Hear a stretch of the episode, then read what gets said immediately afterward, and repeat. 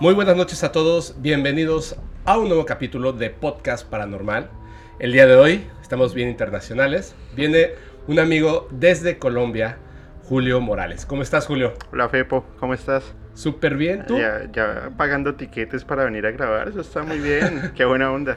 Bajando del avión, ¿no? Desde ah, Colombia. Desde Colombia para tu podcast. Gracias por invitarme. no, hombre, gracias a ti. Oye, para la gente que, que no sepa quién eres, cuéntanos a qué te dedicas y cuáles son tus redes sociales. Bueno, actualmente trabajo en turismo, llevo mucho tiempo en esto, pero me, ha gustado mucho el mundo de la música, tenía como 10 años más o menos.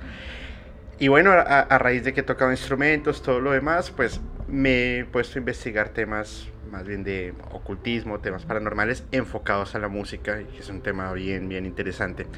Eh, mis redes sociales me pueden encontrar como en Instagram Andrés C. Git, como guitarra eh, ah, abreviado, underline 1, ahí estoy. O en Facebook como Andrés Casas, guion al piso 1, arroba hotmail.com. De todos modos, vamos a poner las redes sociales claro. para que la gente eh, no se confunda. A ver, espérame, es que Déjame le subo aquí. Ahí está, perdón. Para que la gente no se confunda y si nos ayudas el día que se estrene este capítulo en el chat, así como para responder algunas preguntas. Va, ¿qué va? Porque yo más o menos ya sé de qué va. Pero va, yo sé que van a surgir muchas dudas. De hecho, estoy... Se me ocurre una muy buena idea para este capítulo. Dale. Ahorita lo estamos grabando y se me acaba de ocurrir, pero van a ver que va a funcionar. Siempre es así. Oye, Julio, eh, bueno, la gente que nos escucha en Spotify, pues no sabe, pero traemos unas pulseritas verdes así bien, bien bonitas. Estábamos en, en el Tianguis Turístico de Acapulco 2022. Así es, así es. ¿Cómo te fue? Muy bien, la verdad ha sido una experiencia increíble. No conocí Acapulco, la gente muy amable, un muy buen destino, la comida deliciosa, un calor fuertísimo. Ya extrañaba el calor de Mérida, con eso te, digo todo. No, muy bien, muy bien, la pasamos bien. Bebimos poco más bien. Bebimos poco. Vamos a hacer un intercambio. Va. O sea, ahorita tú, tú estás conociendo México y varias cosas de, de, México, pero pues tenemos gente que nos escucha de Colombia y tal. Y tengo la intención de viajar a, a Colombia, entre otros países de Latinoamérica. Ok. Obviamente es que muchas cosas que la gente pues no sabe, bueno, sí lo saben, pero me dicen, oye, ¿por qué invitas de repente a esta persona o a esta persona, no? ¿Por qué no invitas a eh, esta chica que, que, todo el mundo está entrevistando o a este chico que todo el mundo está entrevistando porque dice que ve fantasmas? Pues porque no es un programa de televisión de entretenimiento que vamos a invitar por invitar. O sea, realmente aquí lo que hacemos es charlar sobre fenómenos paranormales. Si existen, ocurren evidencias, obtenemos evidencias por parte de los seguidores y las seguidoras, adelante, pero lo vemos desde un punto de vista serio. O sea, no es contenido por tener contenido. A Julio yo tengo poco tiempo de conocerlo, pero, pero es, es un muy buen amigo. Y estábamos comiendo y empezamos a hablar de fenómenos paranormales. Así es. Y me impresionó las cosas que me contó Julio. Así muchísimo. Hasta llegó un punto en el que le dije, por favor ya no me cuentes más. Julio es una persona que estudia las cosas de las que habla. Muy, muy fuerte. Yo sé que eso le gustó mucho, por ejemplo, con Isaac o con Eli, que estudian de lo que van a hablar, más allá de, hablarlo. Y está súper impresionante porque además es un tema que él conoce, que es la música y fenómenos paranormales. Les va a impresionar. Pero antes de que entremos al tema de la música, tú sabes, a mí me encanta el tema de los extraterrestres. Por supuesto. En resumen, porque es una de las razones por las que yo quiero ir a Colombia, ¿se puede contar lo de Claro, lo, de, los tíos de mi padre. Por favor, cuéntame. Eh, bueno, ellos son autodidactas, viven en una, en una pequeña casa o, finca, no, sé si en México se dice lo mismo, a como a 45 minutos de Bogotá, en una zona que se llama Tabio. Tabio. Tabio. Cuando vayas a Colombia, yo mismo te voy a llevar a Tabio. Porque adicional, no sé si lo sabe, National Geographic hizo un, National Discovery, ya no me acuerdo. Hicieron un, un, estudio allá porque es uno de los cinco puntos en el mundo de más avistamientos ovnis. De por sí Colombia tiene dos de ellos. El desierto de la Tatacoa, que es punto de aterrizaje, y esa parte de Tabio. Ellos viven en la parte de atrás de la montaña y han tenido contacto con, con extraterrestres. Adicional, ellos tienen su propia creencia religiosa. Entonces ellos creen en la reencarnación, ellos creen como, como muy de lo que hablaba Platón. Ajá. Si mueres y conoces mucho, trasciendes, vas para arriba. Si no cumpliste tu misión, vas para abajo. Y el, la, la reencarnación más mala que tú puedes tener son los cucarrones. ¿Los qué, bro? Los, eh, la- los cucarrones. Mira, lo- Carrones. Claro, los cucarrones son unos insectos. Ajá. eh, ellos salen solamente una vez en el año a reproducirse y siempre están bajo la tierra. Ah. Si no hay luz, no hay conocimiento. Entonces ellos hablan sobre el tema de cómo trascender, cómo, cómo llevar tu espíritu Ajá. a otro, a otro nivel. De por sí, uno de ellos, no, no me acuerdo ahorita el nombre, eh, tiene un libro que habla sobre cómo el alma trasciende a través de las notas musicales. Do, re, mi, fa, sol, la, si, ¿En serio? hasta que llegan a su punto máximo. Los animales, Ajá. eh, perros, gatos, eh, caballos, ya están en su último punto de evolución antes de trascender. Por eso los animales tienen tanto como eh, sensibilidad Ajá. ante cosas que no podemos ver, que no podemos oler, que no podemos percibir. Ellos sí. O, o sea, en un grado espiritual estarían. O sea, trascender es convertirse en humanos u otra cosa más. No, de por sí nosotros no somos...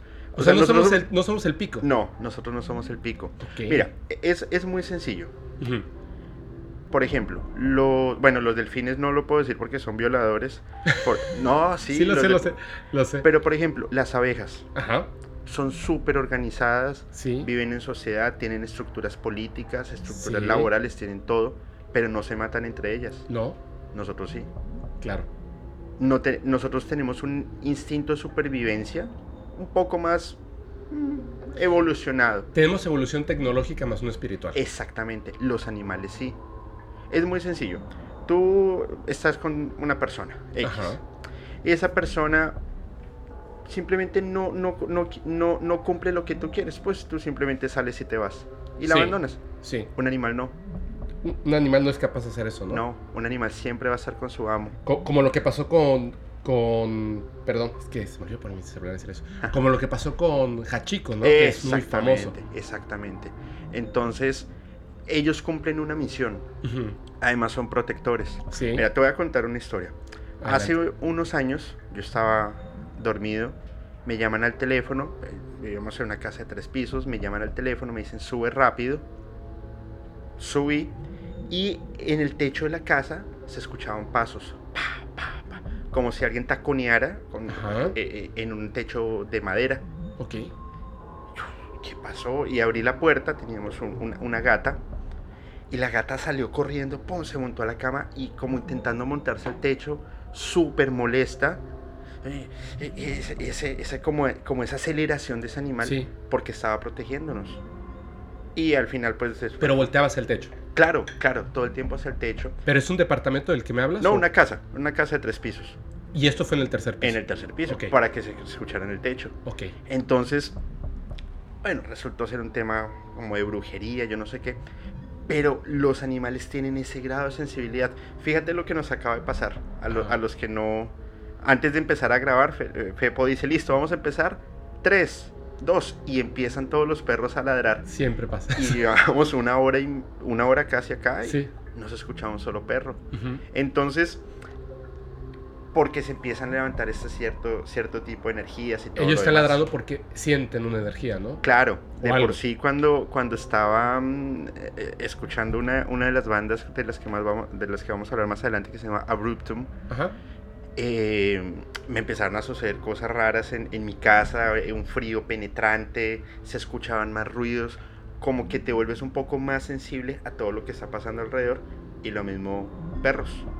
Entonces empecé a relacionarlo yo, bueno, puede ser que el canal de Fepo no, no es simplemente el, eh, el lugar, Ajá. sino es toda la energía que tú levantas a través de los que estamos aquí hablando, a través de los que nos están escuchando, los que nos están viendo, Así es. y se vuelve bien, bien, bien interesante.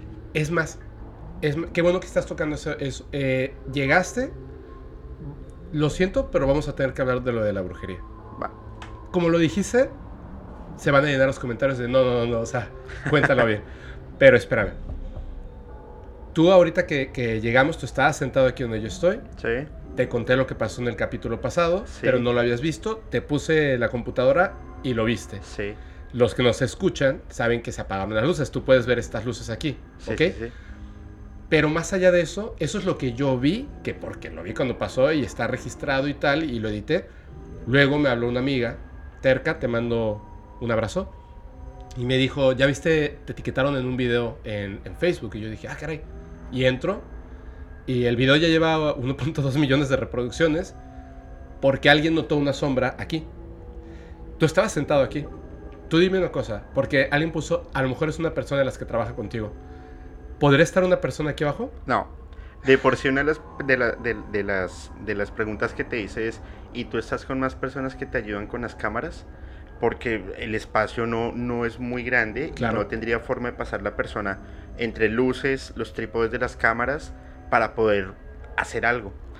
Y no solo fue la sombra. No solo fue la sombra. ¿Recuerdas que te pregunté si la chica estaba tomando vino? Ajá.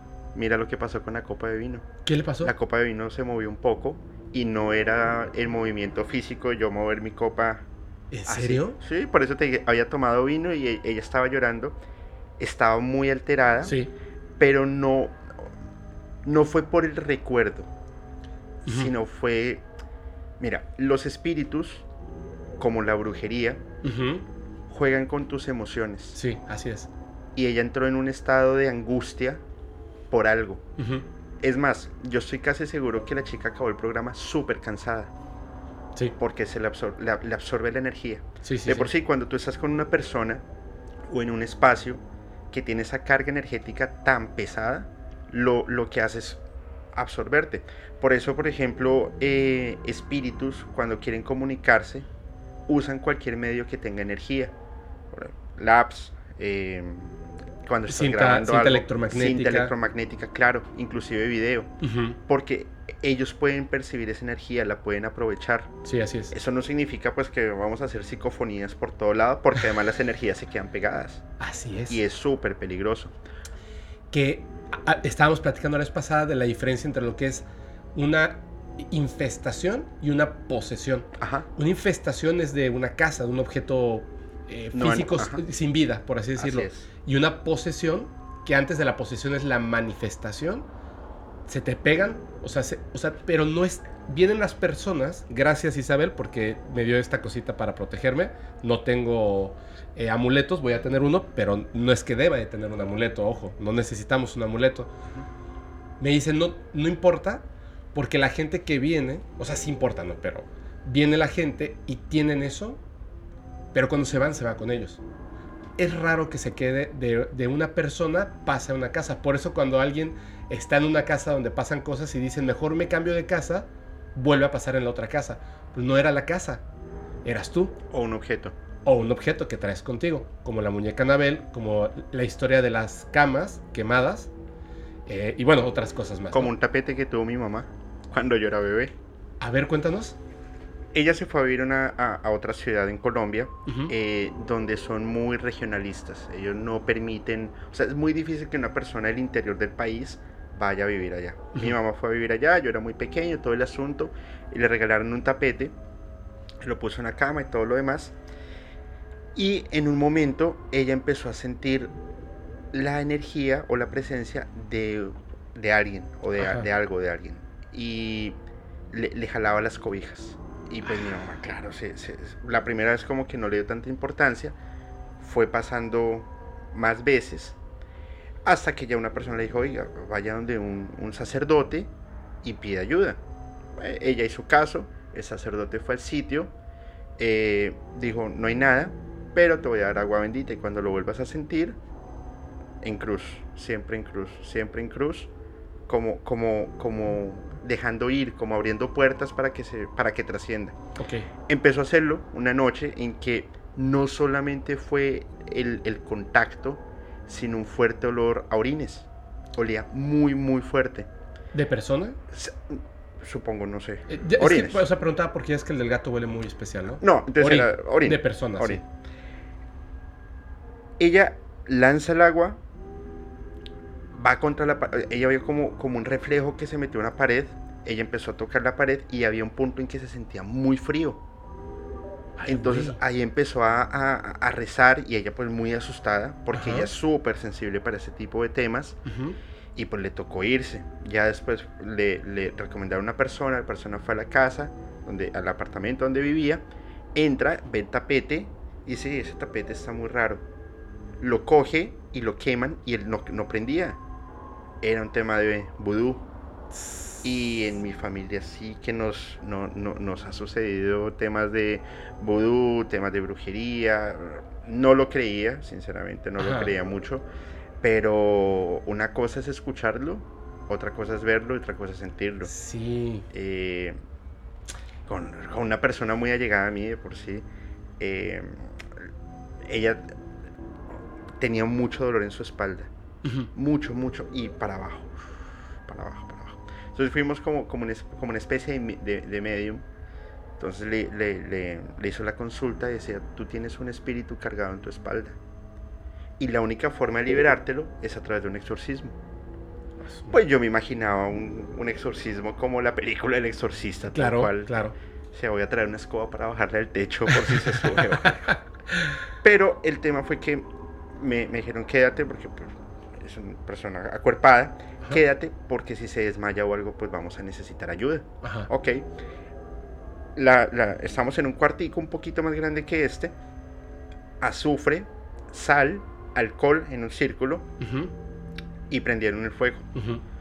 Una llama muy, muy leve. Ajá. me decía, vea lo que usted vea, quédese quieto, tranquilo. Ok. Y empezó con, con- el tema del ritual y todo el asunto. Y era impresionante cómo salían tornados de fuego. Pero no irradiaba calor. Era un fuego azul. Y sonaba fuerte. Pero, ¿qué, qué es esto? Y, y- mi hermana entró en un, en un- ya lo dije. mi hermana entró en un estado como de angustia. Tres minutos. Se apaga el fuego. Listo, está liberada. Wow. No manches. Por eso te lo digo. Una cosa es que te lo cuente, otra cosa es que tú lo veas en un video y otra cosa es que tú estés al lado y lo estés sintiendo. Sí, así es. Entonces se, se- se vuelve. Se vuelve fuerte. Ah. Tengo que contar algo. Dale. Cuando yo conté, yo conté una historia de cuando teníamos, creo que yo tenía mm, nueve años, más o menos. Sí, creo que nueve años tenía. Y nos fuimos a, a San Luis Potosí Ujú. con unos amigos. O sea, pedimos permiso para irnos de vacaciones con ellos. Eran un par de hermanos. Entonces mi hermano y yo nos fuimos con ellos a San Luis Potosí. Y llegamos a un lugar que estaba chingoncísimo. O sea, es como que la abuela había comprado literalmente un terreno gigantesco del tamaño de un pueblo y había construido un pueblo y le había regalado las casas a las personas que vivían. Y era como llegar con Michael Jackson en una camioneta y ya entrando al pueblo era una hora para llegar a la casa porque la camioneta bajaba la velocidad, bajaba el vidrio, su chofer iba manejando y la gente se acercaba, doña, ni me acuerdo cómo se llama, hola, hola, y todos los días era así de muchas gracias y bla, bla, bla. O sea, ella tenía el pueblo, ¿no? Tal cual. Y entonces, pues nos hicieron ahí para que jugáramos go-karts y bla, bla, bla. En la noche, un día, nos dijo, quiere, nos puso como una persona que se llama Ciro, nunca se va a olvidar, por como Ciro Peraloca, Ujú. Ciro, eh, que era como nuestro cuidador. Entonces él, estábamos los cuatro chavitos y nos llevaba, una, nos llevó a la sierra en unos burros, eh, pues a- lo que sea, ¿no? Que pudieras hacer en vacaciones y nos dijo, ¿quieren acampar? Había un campo de maíz que después de cortarlo, como que lo quemaban, que quedaban los palitos así, ti, ti, ti. Y estaba lejísimos de lo que era la, digamos, la, la parte principal de la casa, que era como una hacienda. Entonces nos fuimos súper lejos y acampamos y en la noche eh, estábamos platicando X y Y cosas y de repente empezó a sonar el llanto de, de la llorona. No decía, ahí mis hijos. Solamente era una mujer llorando. Perdóname interrumpirte. ¿Crees en los... eh, ¿Cómo se llama? Cuando tú sueñas algo que va a ocurrir. Sí, sueños premonitores. Eh, sí, pero eso tiene un nombre... Déjà vu cuando un ocurre. déjà vu. Sí. Hoy nos van a asustar y nos van a asustar muy fuerte. Lo vas a ver. Ahorita durante la grabación, Sí. Ya, ya les cuento por qué. yo estoy preparado. Vamos. A ver si sí. Ok. empecé a escuchar el sonido muy fuerte de esta, de esta mujer. Y además, estuvo muy, muy potente. O sea, yo, yo vi. Yo era de los más chicos, pero yo noté el miedo en todos. O sea, muy fuerte, muy fuerte, muy fuerte. Y de repente este Ciro salió para ver qué era. Salimos, o sea, vimos, o sea, no se veía nada a lo lejos. Entonces nos volvimos a meter a la casa de campaña. Y cada quien se metió en su sleeping bag. Y yo me quedé dormido mientras escuchaba cada vez más cerca la mujer. Hasta llegar a un punto en el que básicamente estaba fuera de la tienda de campaña y me hice pipí del miedo. No nada más yo. El otro niño que era un poco más chico que yo, uno o dos años, también nos hicimos pipí del miedo. Pero, como los traumas te pueden pegar bien fuerte. Yo empecé a tener problemas de literalmente, me empezó a orinar, en la cama. Entonces mi mamá me llevó al doctor y no tenía nada. Y el doctor lo primero que pensó y de hecho sí tenía razón. Es, su hijo tiene un trauma. Tiene un trauma. Entonces obviamente en la noche es, una, es un reflejo del cuerpo como para decir, hey, estoy mal, ¿me entiendes? Pero yo no tenía ningún trauma, por así decirlo. O sea, no tenía miedo a la noche, ni a la, ni a la llorona, ni nada de eso. De hecho, estaba obsesionado con los extraterrestres, pero no tenía miedo. Y de repente alguien le dijo que había un mercado en no sé qué parte ahí de México, como por insurgentes, creo que es el mercado de las flores, que había un señor, un brujo muy bueno y bla, bla, bla, bla. Me lleva, mi mamá, estaba ahí el señor, y llegó y dijo, ay, sí quiero que cheque a mi hijo. Sí, me dijo, dame tu mano. Entonces, estaba así, toma mi mano el señor, así normal, y, se, como que me jala hacia él, y me ve los ojos, me dice, mira hacia allá, mira hacia allá, hacia arriba. Dijo, ah, su hijo lo que tiene es que algo pasó y como que la vejiga se le contrajo. Del miedo. Pero se quedó contraída. Entonces, se orina en la cama porque ya, o sea, como que su cuerpo siente que puede tener más orín y no puede porque está contraída, o sea, está así, como pequeña. Pero no pasa nada, ahorita la arreglamos. Y así como tenía mi, eh, mi mano, sube la otra mano y me empieza como a masajear los dedos y yo sentí una sensación súper extraña y de repente, o sea, yo veía a mi mamá así como que, ¿qué está pasando? Y de repente vi la cara que puso mi madre, o sea, puso unos ojos así como platos. Y en eso yo vuelto a ver mi mano. Te lo juro, Julio. Como si no tuviera huesos mi mano. Como si fuera una mano que en lugar de huesos y músculos estuviera llena de agua. Y mientras él hacía así, se hacían como ondas en mi mano. Como si no existieran los huesos. Te lo juro. Te lo juro. Y la próxima vez que saque mi madre, le voy a decir que lo cuente. Después que hizo eso, que esto es imposible, o sea, esto está duro. La palma, toda la mano se hacía como si fuera de agua. De repente, dio un jaloncito, ya estás bien. Se me quitó totalmente eso. Ese tipo de cosas son las que yo digo, como en algún momento he querido hablar de los hechos forteanos, es el hecho de no podemos probarlo por ciencia. ¿Me entiendes? ¿Cómo puedes probar con ciencia un déjà vu? No lo puedes repetir en un laboratorio. Cuando te ocurre, lo crees. Claro. Y es raro. Y me ha pasado, y me ha pasado muchísimas veces. Te lo digo porque cuando empezamos a grabar la vaquita no se estaba moviendo tanto. Ah, pero eso es por eso. No, no, no, no, ah. no, no, no se estaba moviendo tanto. De, un momento a otro empieza a moverse mucho. Y cuando sucedió lo de la chica, se movió aún más. Sí. Porque no sé si, si has caído en cuenta, pero aquí tú, tú aquí tienes un péndulo. Sí, es un péndulo. Entonces, em, te va abriendo portales. Además que tienes un espejo. Ajá. Ya con el espejo vamos, vamos bien. Yo, yo digo que este es el péndulo de Foucault. ese, es, es, de esos chistes que se necesitan instrucciones. Ah, es que, es que, hay un libro que es el péndulo de Foucault. claro, claro, yo lo leí. Es muy bueno. Sí, sí, sí. Quiero pensar que este es el centro del universo. Mm, vamos, vamos a ver. Una vaca. Pero, no, pero, sí es cierto. De hecho, eh... ah, vamos a ver al ratito. Además que nos han sucedido cosas en común. Sí. Lo, eh, puedo contar rapidísimo porque es una cosa súper pequeñita. Me mandaron un mensaje, una cuenta, y me dijo, mira, eh, te vamos a mandar una caja. Ah. Para que hagas un unboxing y no sé qué tanto y bla, bla, bla. Y yo dije, ok, necesitamos una, perdón, necesitamos una dirección. Y yo dije, toma, ¿no? Di la dirección de mi oficina. Y eh, me dijeron, bienvenido al grupo no sé qué. Y empecé a ver sus historias y están bien macabras. Que ahí está eh, Dross. Dross y, y otros sí, sí, así, sí, sí. youtubers y todo el rollo. Y yo dije, ok, ¿no? Y entonces pasó mucho tiempo y no llegó la caja. Tanto tiempo pasó que a mí se me olvidó ese rollo. Y platicando con Julio, le dije, así de la nada, le dije, fíjate que hace mucho tiempo pasó esto. No, estábamos hablando de la Deep Web. ¿Te Estamos hablando de la Deep que Web. yo te decía, oye, va- vamos a comprar una caja en la Deep Web a ver si nos llega una mano o una cosa así. Y Exactamente. ahí me dijiste. Te empecé a contar. Claro. Y entonces estábamos, eh, estábamos eh, comiendo. Sí. No, íbamos estábamos en- en tu carro, íbamos y... Es cierto. Fe- Fepo empezó, mira, duramos... Es un trayecto que de, de- de nuestra oficina a, a- a mi A casa, casa, en ese momento eran 15 minutos.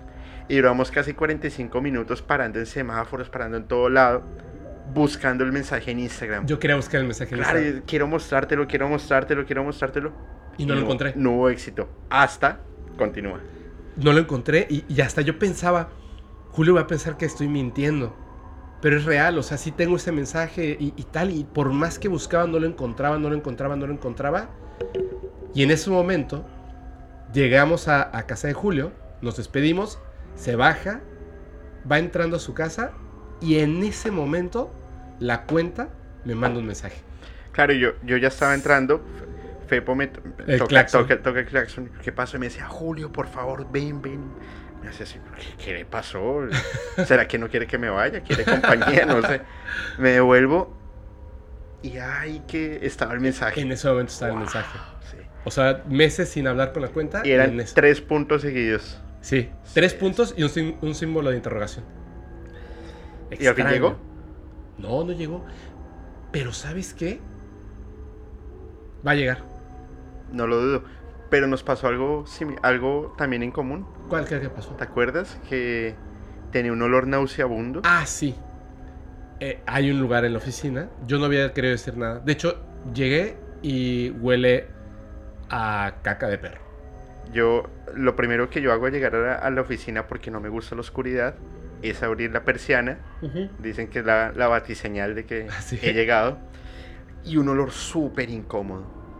Pero feísimo, feísimo. Pero es como un punto adentro, ¿no? Sí, sí, Como sí, que no sí. puedes reconocer en qué parte de por aquí. Así. Pero yo abría la ventana y miraba yo, pero no, no, no veo nada. Me miré los zapatos, me miré todo. Qué raro. Y un día sí estábamos comiendo y te dije, oye, me ha pasado esto en la oficina. Y me dice, ¿cómo? A mí también me está pasando. Sí. Y hice lo mismo, me revisé los pies. Sí, qué fuerte. Puede haber algo ahí pegado. puede- No, no lo sé. No hay, lo sé. hay una relación entre los olores y estas entidades. Las que son malas apestan. Ojo, apestan a, a caca. caca. Y las buenas apestan a rosas, Ajá. a flores. Y los extraterrestres, los grises, apestan a azufre. Sí. Te lo juro. No, pues yo, yo huelo Pero- azufre. pero no es primero que no, reconocería el sabor, el, el sabor, eh, el olor. Bueno, el olor y sabor van relacionados.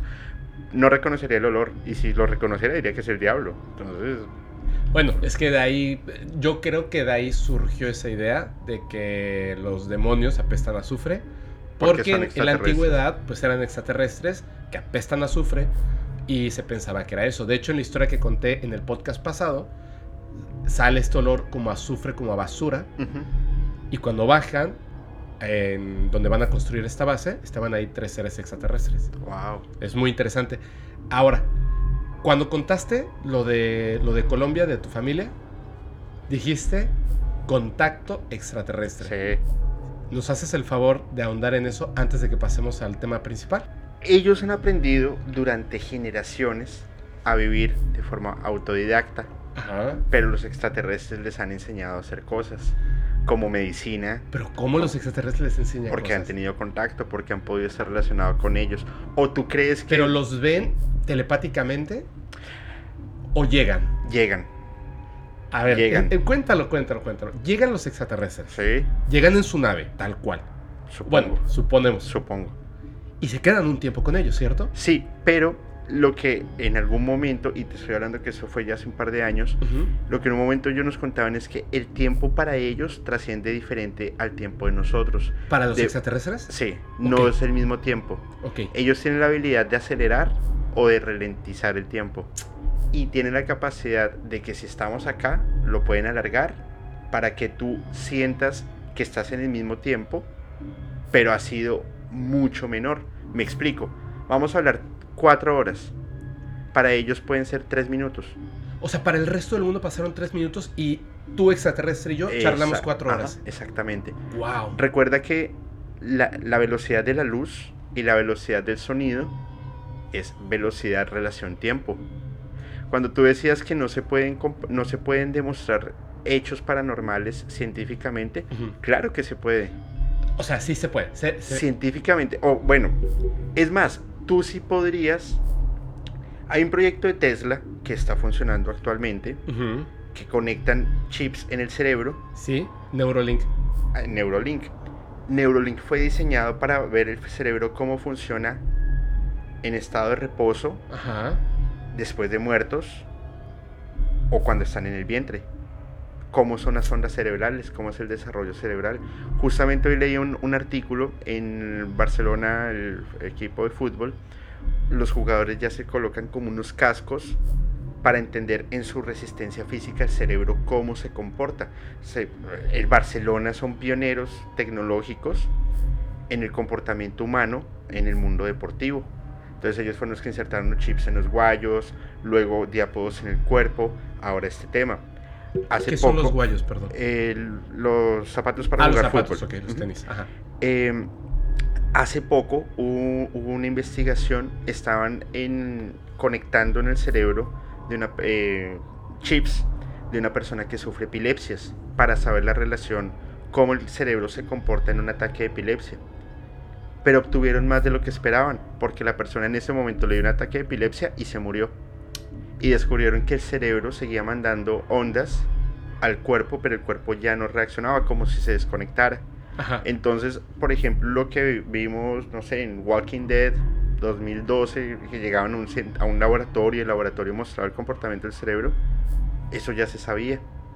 Entonces, esa electricidad em, se conecta y científicamente se puede demostrar qué es lo que está sucediendo. Una persona que tiene sensibilidad ante fantasmas, ante fenómenos paranormales, su cerebro funciona muy diferente Sí, así al de es. una persona normal. Sí. lo puedes demostrar. En el tiempo lo mismo. Pero yo no, o sea, pero la ciencia todavía no puede demostrar, o sea, lo que demuestra es que tu cerebro funciona de manera distinta, pero no, no puede No, ¿cómo? demostrar la existencia de un fantasma, ni tampoco la existencia de la brujería como un hecho real, porque no lo puede medir y repetir. No Esa lo cuestión. repetir. Medirlo de pronto por el tiempo. Ah, por puedes, la medida pues, del tiempo. digamos, medirlo. Claro. Pero, pero imagínate tener una, un- un- una máquina Ajá. que tú... Listo, voy a calcular 5 minutos. Para el mundo pasaron 6 horas, para ti pasaron 5 minutos. No, está brutal. Esa está habilidad brutal. sí lo pueden hacer los extraterrestres. Y de hecho te voy a contar una historia al respecto del tiempo. Pero, ah, y de, meh, entre paréntesis o, o comillas, comillas, algo que tiene que ver con extraterrestres sin tocar el tema alienígena. Claro. Pero a ver, entonces, Entonces ellos se contactan, y llegan, llegan, y están con ellos un tiempo. están con ellos. un Que a lo tiempo. mejor es una hora y ellos es un año. Claro, y les enseñan.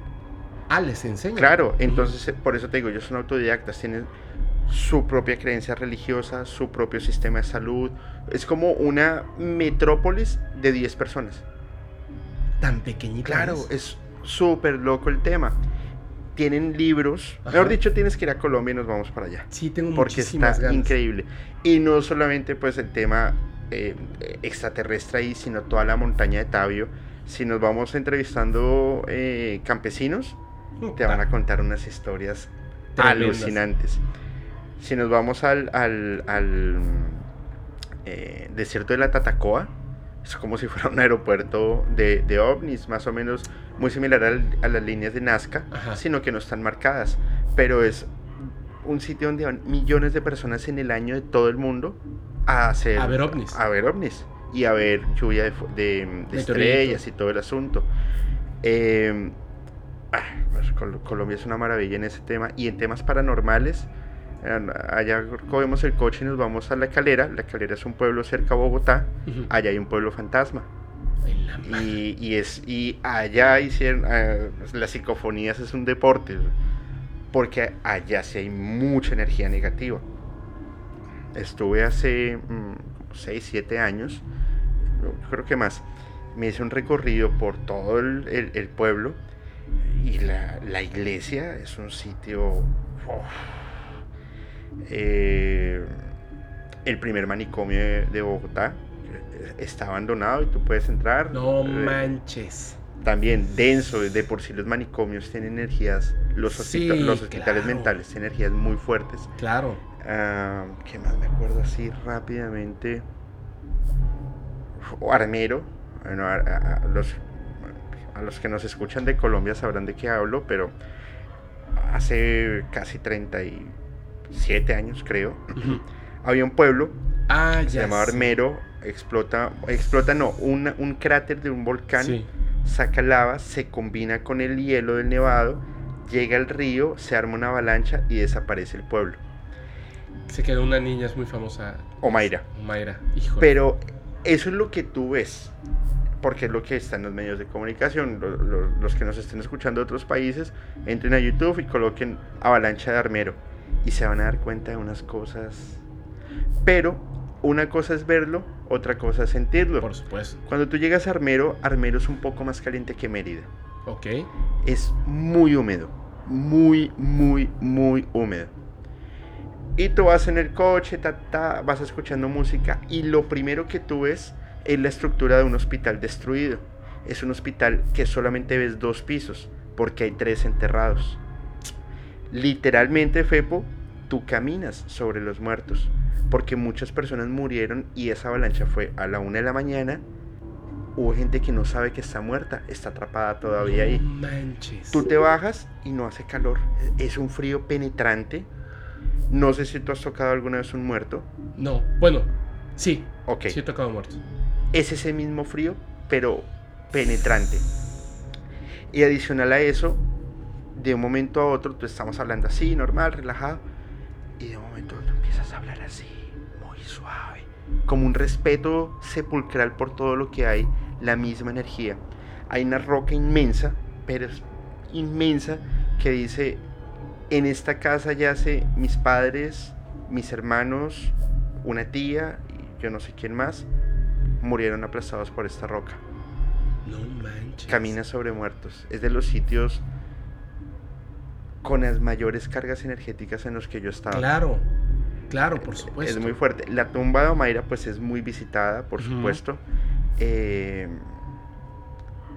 ¿Y qué crees que fue lo único que quedó en pie? El cementerio. Ah, ah, dice. Es. Qué fuerte. Sí, sí, sí, sí. Oye, tenemos que ir. Colombia como Con México. Todo respeto, pero. No, no, no, claro. Colombia como México tiene muchas eh, similitudes por el tema del ocultismo, el tema del respeto a los muertos y todo lo demás. Eh, imagínate, en México pues está el Panteón de Belén en Guadalajara, que tú haces los recorridos de noche y cuando salga este podcast mi mamá le doy la autorización de que me diga estás mintiendo, que estábamos caminando por un sitio y a los dos nos pasó un escalofrío. Y el, el, historiador que nos iba narrando me decía, nos dijo, ¿están bien?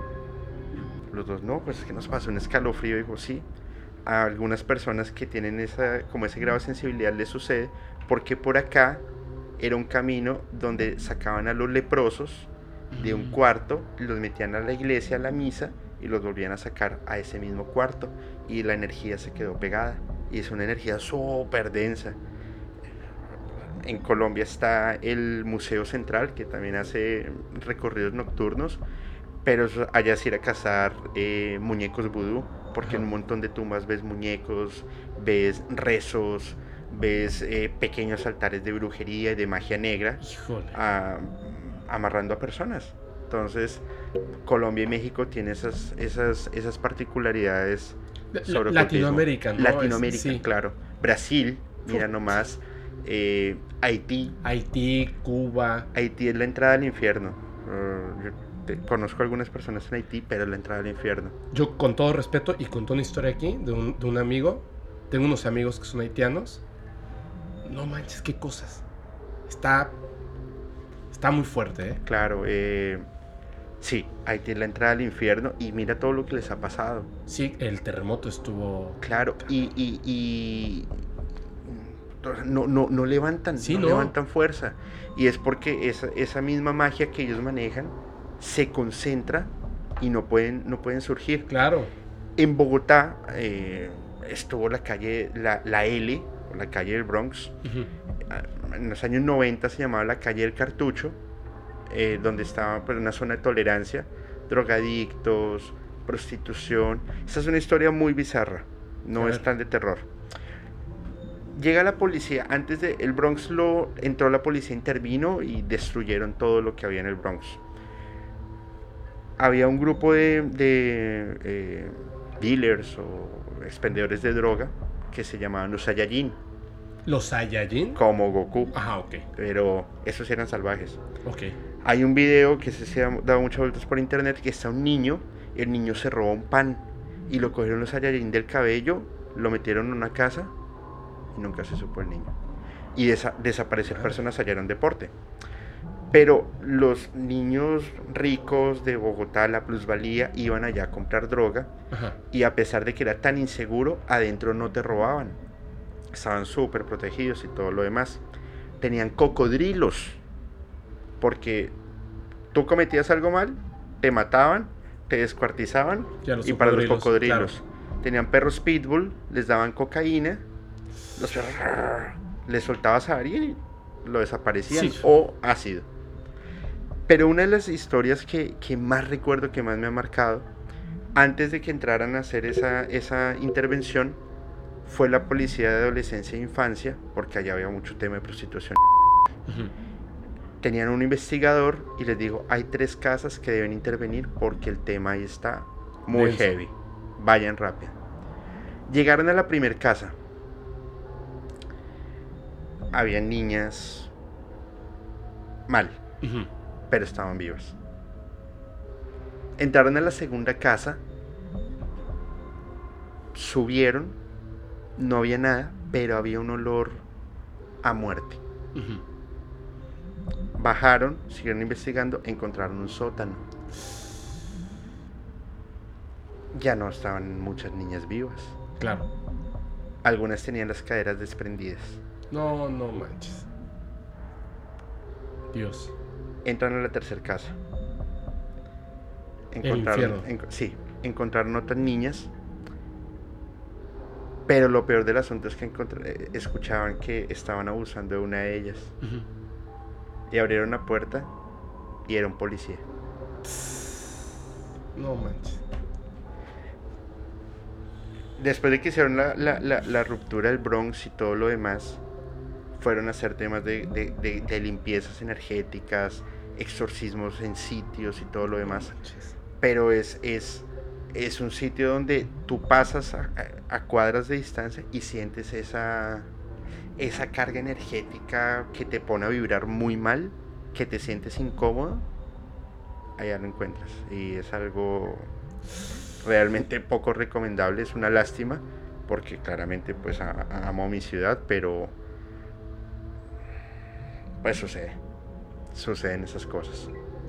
Guau, es que justo lo que estábamos platicando hace rato, ¿no? De- de los niveles espirituales y tal, que los perros, los caballos, los gatos, etcétera, y nosotros pensamos que estamos hasta arriba, pero definitivamente no. No, no, No, como especie estamos muy mal. O Si sea, nos matamos entre nosotros mismos. Sí, claro, o sea, pero muy, muy, muy mal. O sea, he visto algunas cosas que más allá de, de- de esta increíble locura humana que puede existir y tal, por eso le digo a la gente no se espanten con estos temas, paranormales específicamente, pero es, ese tipo de cosas son las que más miedo me dan porque cuando ocurre un hecho tan terrible, es como que deja una llaga en el tiempo. Ajá. Eso es una maldición. Queda una llaga en el tiempo y se sigue repitiendo. O sea, ya no está físicamente a las personas y se sigue repitiendo esa que caminas y sientes esa sensación en el ambiente, el bajón de temperatura, los olores, las, las energías que están por ahí, se te apagan las luces, o sea, y es como, como, como si el terror fuera una entidad viva que dejamos nosotros por este tipo de, de, o sea, maldad pura. Eso es lo que es. Es maldad pura que se queda en el ambiente. Y se repite y se repite. Y si tú ves, por ejemplo, grandes asesinos de, la historia, sus cerebros tienen formaciones diferentes físicamente a las de personas normales. Cuerdas, digamos. O personas cuerdas. No sé si te has puesto a pensar, valga la redundancia, ¿qué pensará un asesino? Eh, no sé si viste la noticia que salió ayer del, este chico de los tiradores el tirador. mató el tirador que salió, salió una foto vestido de mujer de colegiala y decía nosotros como el lenguaje inclusivo que me parece una, una, una, tontería con respeto a todo el mundo por supuesto. ¿qué podrá pensar él para accionar un arma y matar a 18 niños? no manches no no no no no no no. Eh, de hecho justo antes de que pasara esto, a mí no me gustan mucho las historias de asesinos porque yo le temo a... Siento que la locura, que es algo que casi nadie sabe, la locura humana, todos pensamos que nacen y ya están locos. Y ya son sociópatas, psicópatas. No es cierto. La mayoría son personas que nacen... Algo te ha marcado pero, pero nacen, digamos, con una tendencia a, como uno puede tener tendencia al cáncer y tendencia a otras cosas, pero no estás enfermo. Y es las cosas que vas viviendo, tu familia y tu, lo, que está alrededor de ti que te convierte, acciona esa parte. Entonces, me da mucho, mucho, como que siento la frase que dice en la película de 8 milímetros con Nicolas Cage, que le dice Joaquín Phoenix a él, no investigues sobre esto, sobre las películas snuff. Y le dice, es que me pagaron porque tengo que investigar sobre esto. Y le dice, mira, aquí están estas películas que te pueden llevar hacia algo. Para que, o sea, para que vayas entrando en este mundo. Pero ojo, el que baila con el diablo, tarde o temprano, le gusta su son. No veas ese tipo de cosas, no te acerques a ese tipo de cosas porque tarde o temprano esa parte de cordura que tú tienes se va a perder. Y los estos asesinos seriales, hay uno que es muy famoso, no recuerdo su nombre en este momento, pero le hacen una entrevista en la cárcel. Es uno que está como. Charles Manson. No, no, no, no, Uy, ese es bárbaro. Y su entrevista es. Qué bruto. O sea, te da miedo las cosas que dice, ¿no? Que le dice, ¿pero quién eres? Ah, qué bruto. Pero este tipo está así y le dice, le habla sobre sus asesinatos y le dice, ¿pero tú tienes deseos de matar? Tengo. Tengo que matar. Y le dice, el entrevistador le dice, si pudieras, ¿me matarías? Sí. ¿Pero sabes que eso está mal? Sí. Y por eso nunca debo de salir de aquí. Es horrible lo que hago y no debiera hacerlo, pero tengo que hacerlo. Dios, ¿qué está pasando por el cerebro de esa persona? Es una entidad del mal, o sea, es, algo muy poderoso, de verdad es algo muy poderoso hay que tener cuidado con esas cosas. El, arma más poderosa de una persona es su cerebro. Sí, claro. Definitivamente. Todo puedes lograr. Claro, pero más allá de eso, sabes que está mal, sabes que te van a reprender, sabes que vas a tener un castigo, pero lo haces. Sí. Lo haces. Por ejemplo, hay, hay muchas similitudes entre el asesinato de John Lennon y Charles Manson. No sé si lo sabías. Por favor, cuéntanos. Porque donde mataron a John Lennon, en el edificio, en la parte de, la esquina, donde lo mataron, en ese edificio fue donde Charles Manson mató a, eh, a esta actriz que le sacó el... sí, la, esposa de Roman Polanski, eh, Sharon Tate. Sharon Tate. Y es un sitio de cargas energéticas en que han ido investigar, a investigadores a decir, llegas ahí y el cerebro se te transforma ahí como un clic que te dice, ¡pum! Va a pasar esto. Y es, e, e, es, ah. fuerte. Y, claro, y la entrevista de Charles Manson. O sea, imagínate poder estar, poder hundir en su cerebro un día. Tú vas a tener el cerebro de Charles Manson un día. Oh, manches. ¿Qué pensamientos oscuros o retorcidos pueden haber en él? Y en tantos. Pero no nada más eso. Lo que dijiste, lo más poderoso es el cerebro. Charles Manson, él físicamente con sus manos nunca asesinó a una persona. Tenía la familia Manson. Tenía la familia Manson, que eran mujeres y bueno, algunos hombres, pero eran absolutamente cuerdos. Y por medio de la música y lo que él decía, las ideas que construye su cerebro, que da la orden a su boca de decirlo en un tono, en una forma en específico, moverse de una forma en específico, en un lapso de tiempo cortísimo, convence a una mujer de dejar a su familia, de irse a vivir con él y asesinar en nombre de Charles Manson. ¿Qué, y de por sí hay muy pocas personas, creo que es una o dos eh, vivas de, la familia Manson, y una de ellas hoy por hoy se, se arrepiente y es predicadora de una religión. Y hay dos casos muy particulares así que conozco. El primero es Alice Cooper. Ok. El, músico. El músico de la banda de Alice Cooper. De Alice Cooper. ¿Sabes quién es Alice Cooper? Sí, sí, sí, sí. No, pero ¿sabes quién es realmente? Una bruja de 1623. ¿Qué? Entonces Alice Cooper, entre su... O sea, de ahí viene el nombre de la banda. Pero ahí te cuento por qué. sí. Resulta que dentro de todo el ocultismo en la música, que más allá de lo que hacía Ozzy Osbourne, que el vampiro, el murciélago... Le arrancó la cabeza y shalala. Alice Cooper estaba con dos amigos jugando la Ouija. Ok. Y le pregunta a la Ouija, ¿hay alguien aquí? La Ouija. Sí. Ok. Deletrea tu nombre. Alice Cooper. Alice Cooper era una bruja de una familia muy adinerada. Esa bruja mata a sus padres, incendia la casa donde vive y quedó con una maldición. Además que hacia, los, hacia 1600 es cuando está todo el tema de la cacería de brujas tan arraigada. A ella, por supuesto, la, la capturan y la matan. Siglos después, Alice Cooper la ha invocado en una Ouija por invocarla, él tiene una maldición. Claro, por supuesto. ¿Y cuál crees que es su maldición? Su cara. La cara de Alice Cooper es la bruja y la cara de la bruja Alice Cooper 1623. Y si te das cuenta, busca por internet. ¿El músico se parece a la bruja? Claro, mírale la cara. Él tiene una cara muy. en sus años más de fuerza musical. Tiene una cara de bruja así escurrida, una mirada malévola, una mirada malvada. Él dejó de dormir él entró en drogadicción súper fuerte y eso. Pero lo más fuerte del asunto es que él no podía morir.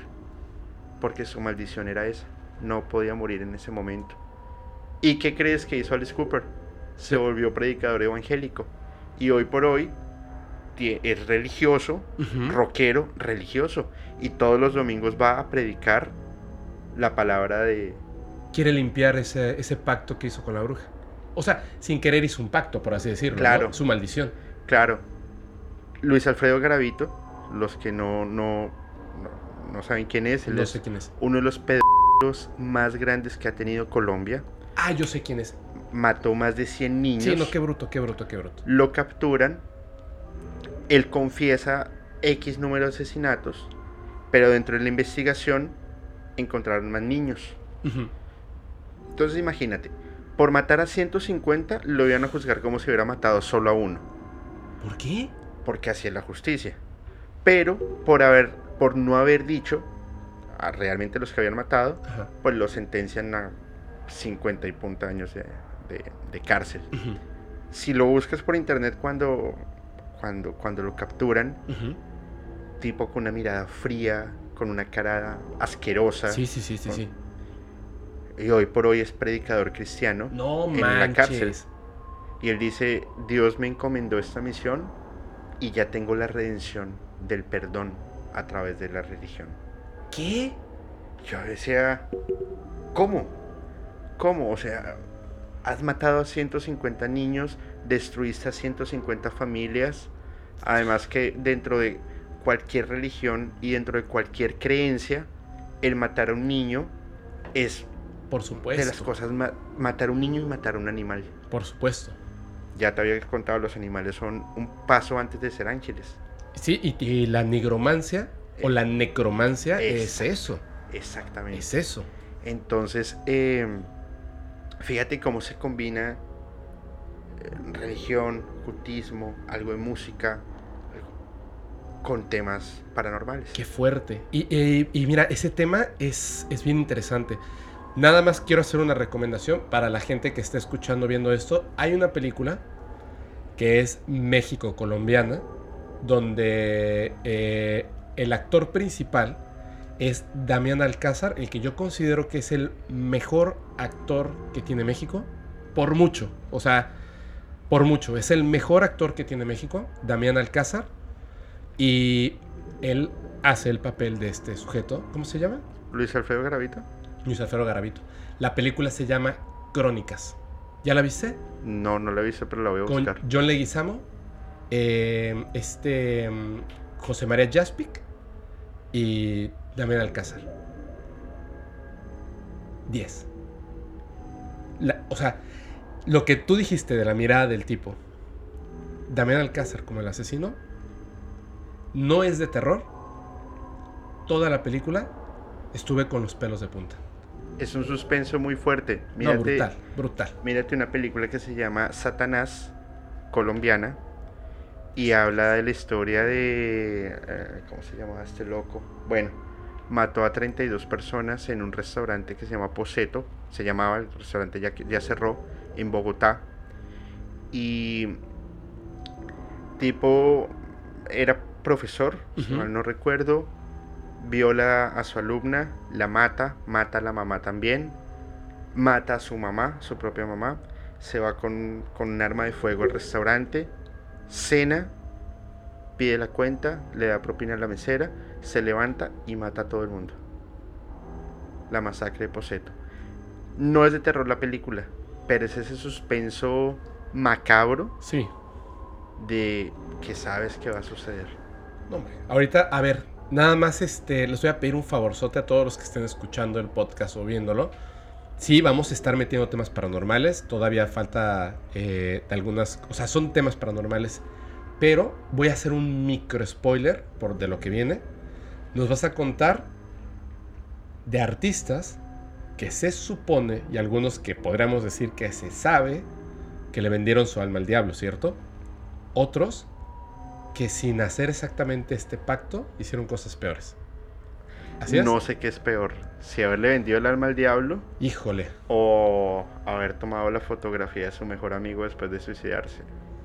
No, y lo- todavía hizo más aparte de la fotografía. No, porque cuando fue- me lo fue- contaste, hace rato yo dije, qué bárbaro. O sea, qué, qué Pero nivel eso, de... pero eso fue lo más tranquilo que hizo. Es que faltan muchas cosas. Así es. Vamos a, vamos a, este, a entrar en esos temas. Solamente eh, por el tema que yo voy a contar. Quiero volverles a recordar lo que contaste de este contacto extraterrestre. Que vamos a ir a Colombia y vamos a. Espero que se pueda todo esto. Claro que sí. Lo del tiempo. Recuerden muy bien esta parte del tiempo. Es muy importante para lo que yo voy a contar. No me lo habías dicho. Y siempre digo cómo las cosas, como dices Alfate, todo calza. Si te parece, vamos a la parte de la música. Un comentario antes sí, dilo, de. dilo, dilo. ¿Cuál es la distancia entre Marte y la Tierra? No, no sé exactamente cuánto. Pero podríamos ir en un cohete. ¿De la Tierra a Marte? Sí. ¿Cuánto nos podríamos demorar? Seis meses. Seis meses. ¿Tú crees que los extraterrestres se demoran seis meses? No, Viajan, seis minutos desde otra galaxia. claro. Ujú. ¿Ves la relación entre tiempo y distancia? Sí. Por eso lo pueden jugar con el tiempo. ¿Me lo explicaste? Ah, Ahorita, ahorita se lo voy a explicar a todos. lo van a. Pero ya vamos a las partes terroríficas, ¿verdad? Porque le voy a apagar a la luz. Mira, Bueno, un poquito, un poquito. Para que, ahí está, para que esté un poquito, un poquito más, más acá. mira, la música ha tenido mucha historia en términos de terror, de satanismo, ocultismo, conspiraciones. Muy sencillo, ¿qué pasó con Elvis? ¿Qué crees que pasó con Elvis? Si murió o no murió. ¿Si murió o no murió? Es más, si era extraterrestre o si era de la Tierra. Sí, hay una, hay una teoría hay de una que era teoría, extraterrestre. hay una teoría que vive en Buenos Aires. Vi un video donde se acercan sus asistentes porque se le está derritiendo el rostro. Ajá, ¿Ya lo viste? sí. Híjole, lo voy a buscar y lo, lo, lo tengo que mostrar en redes sociales o en este mismo video. Me hizo pensar muchas cosas, ¿eh? Pero tú sabes que la CIA ha estado detrás de un montón de temas a través de la música, como Sí. Elvis o Bob Marley. Así Bob Marley es. lo mata la CIA. Así es. Porque eh, eh, estaban perdiendo el poder, Estados Unidos, el poder sobre la marihuana, sobre la producción de marihuana. Y Bob Marley logró levantar una revolución nunca antes vista en una isla tan pequeña. Pum, lo matan y dijo que había sido una gangrena por jugar fútbol. Así es. Pues no, no, no tiene sentido. Es que la música es súper poderosa. Lo Claro. contaba de- del MK Ultra, que tiene que ver con la música. Y el MK Ultra no inventó este, este control de las masas o de las personas por medio de la música, sino que ellos lo aprendieron por medio de, de- estudios que tienen que ver con este ay, Crowley. Y Crowley lo había estudiado de los aztecas, los mayas, los griegos, que controlaban a porciones de la población por medio de psicodélicos o plantas de poder y música. Ujú. Súper importante. La música tiene mucha penetración en el cerebro. Sí. El blues nace de los esclavos que cantaban, se mandaban mensajes entre ellos y podían escapar de las minas. Así es. Controlas, te pueden controlar, la música te puede controlar. De por sí cuando, no sé si cuando tú estás muy contento escuchas un tipo de música, Sí. cuando estás triste otro tipo de música. Así es. Pasa porque el cerebro funciona Ujú. en- en- de, de esa forma. John Lennon lo mata la CIA porque a través de la música él estaba levantando una revolución de, de, de Stop War, de paren la guerra, vamos a un tema más de, de- de- de paz, un Espiritual. poco más... Claro, un tema más espiritual. Y en ese momento Estados Unidos estaba jugando el pellejo por la guerra que ha sido su principal dinamizador económico Ujú. pero los Beatles y John Lennon mueven, movieron todas las masas del mundo. La CIA lo contrató a, a- a este chico que lo mata, lo desaparecieron. Entonces, Pero, pero está bien porque él se le salió del huacal, porque eh, los The Beatles estaba, era parte del proyecto Liverpool que tenía que ver con el MK Ultra para el control de las masas y, y el LSD. ¿por qué crees que ocultaron la muerte de Paul McCartney? Es súper interesante eso. ¿Cómo está ese rollo? ¿Sí Paul- se murió? Sí, yo. Ay, no pasa nada, pasa nada. yo, yo digo que sí, yo digo que Paul McCartney muere. Eh, lo tenían que ocultar porque no iban a acabar a los Beatles, no se iban a Y acabar. no era solamente eso, era todo lo que había detrás de ellos. Claro. Ha- Hay una portada de los Beatles que sale un montón de gente como, como una portada del mago de Oz, Ajá. ¿sí? Y Es la sale- de. mm, Este. Iba a decir Dr. Pepper, pero es Sgt. Pepper. Ok, Tiene las rosas fúnebres. En, en Abbey Road, él está como en Inglaterra, entierran a los muertos. Exact- Traje descalzo. Exactamente. Lo mismo en la gran foto icónica donde el único que está descalzo, ¿quién Es- es? Ese es él, es Paul McCartney. Claro, Y en Y- los otros discos, todos están viendo hacia un lado y él hacia el otro. claro. ¿Y por qué crees que John Lennon iba como un sacerdote? Sí.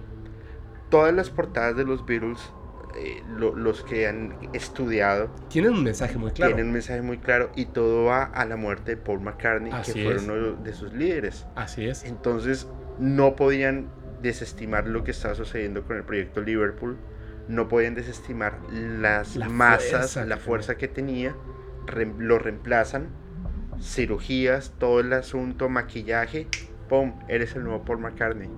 Pero él murió, él murió hace mucho tiempo. Yo vi una fotografía que la verdad es que yo pensaba que esto era una leyenda urbana y tal. Y vi una fotografía donde decía, con el tiempo envejeces y el rostro cambia, pero tu construcción ósea no. Ajá. Es decir, yo tengo claramente, creo que este ojo, el izquierdo, más arriba que el derecho, creo, o al revés. Sí, sí, ¿No? sí, sí, sí. Tú, tú este es el que tienes más abajo, este más arriba. No puede ser que en 10 años tengas ese ojo más arriba y el otro más abajo. Ajá. No puede ser. O sea, eso no puede pasar de ninguna manera. Entonces, y te muestran algunas cosas donde claramente no es el mismo. Claramente no es la misma persona. Pero la pregunta es, ¿dónde consigues una persona que cante como él, que toque como él, que tenga la voz como él y que tome la vida de otra persona? ¿Tanto poder puedes llegar a tener? si controlas masas, si existe el MK Ultra, si, existe Si hay la bases Segunda del Guerra lado Mundial, oscuro de la luna, y si el hombre ha llegado la- a y la- Marte. Y la, puerta de Marte que... Claro, hace- y- clarísimo. y, si ya el gobierno de Estados Unidos ya está en el Senado, los avistamientos ovnis, Ah, estoy molesto con eso, pero. ¿tú crees? Bueno, pues sí, es que eso no es la fórmula del agua, pero ¿tú crees que no van a encontrar una persona igual? Sí, por supuesto. Por supuesto que sí. Por supuesto que sí. Hay un cantante que es idéntico a mí. Una novia me lo mostró hace mucho tiempo. Creo que es argentino o algo así. Y me dijo, es que este se, eh, hay un cantante que se parece mucho a ti.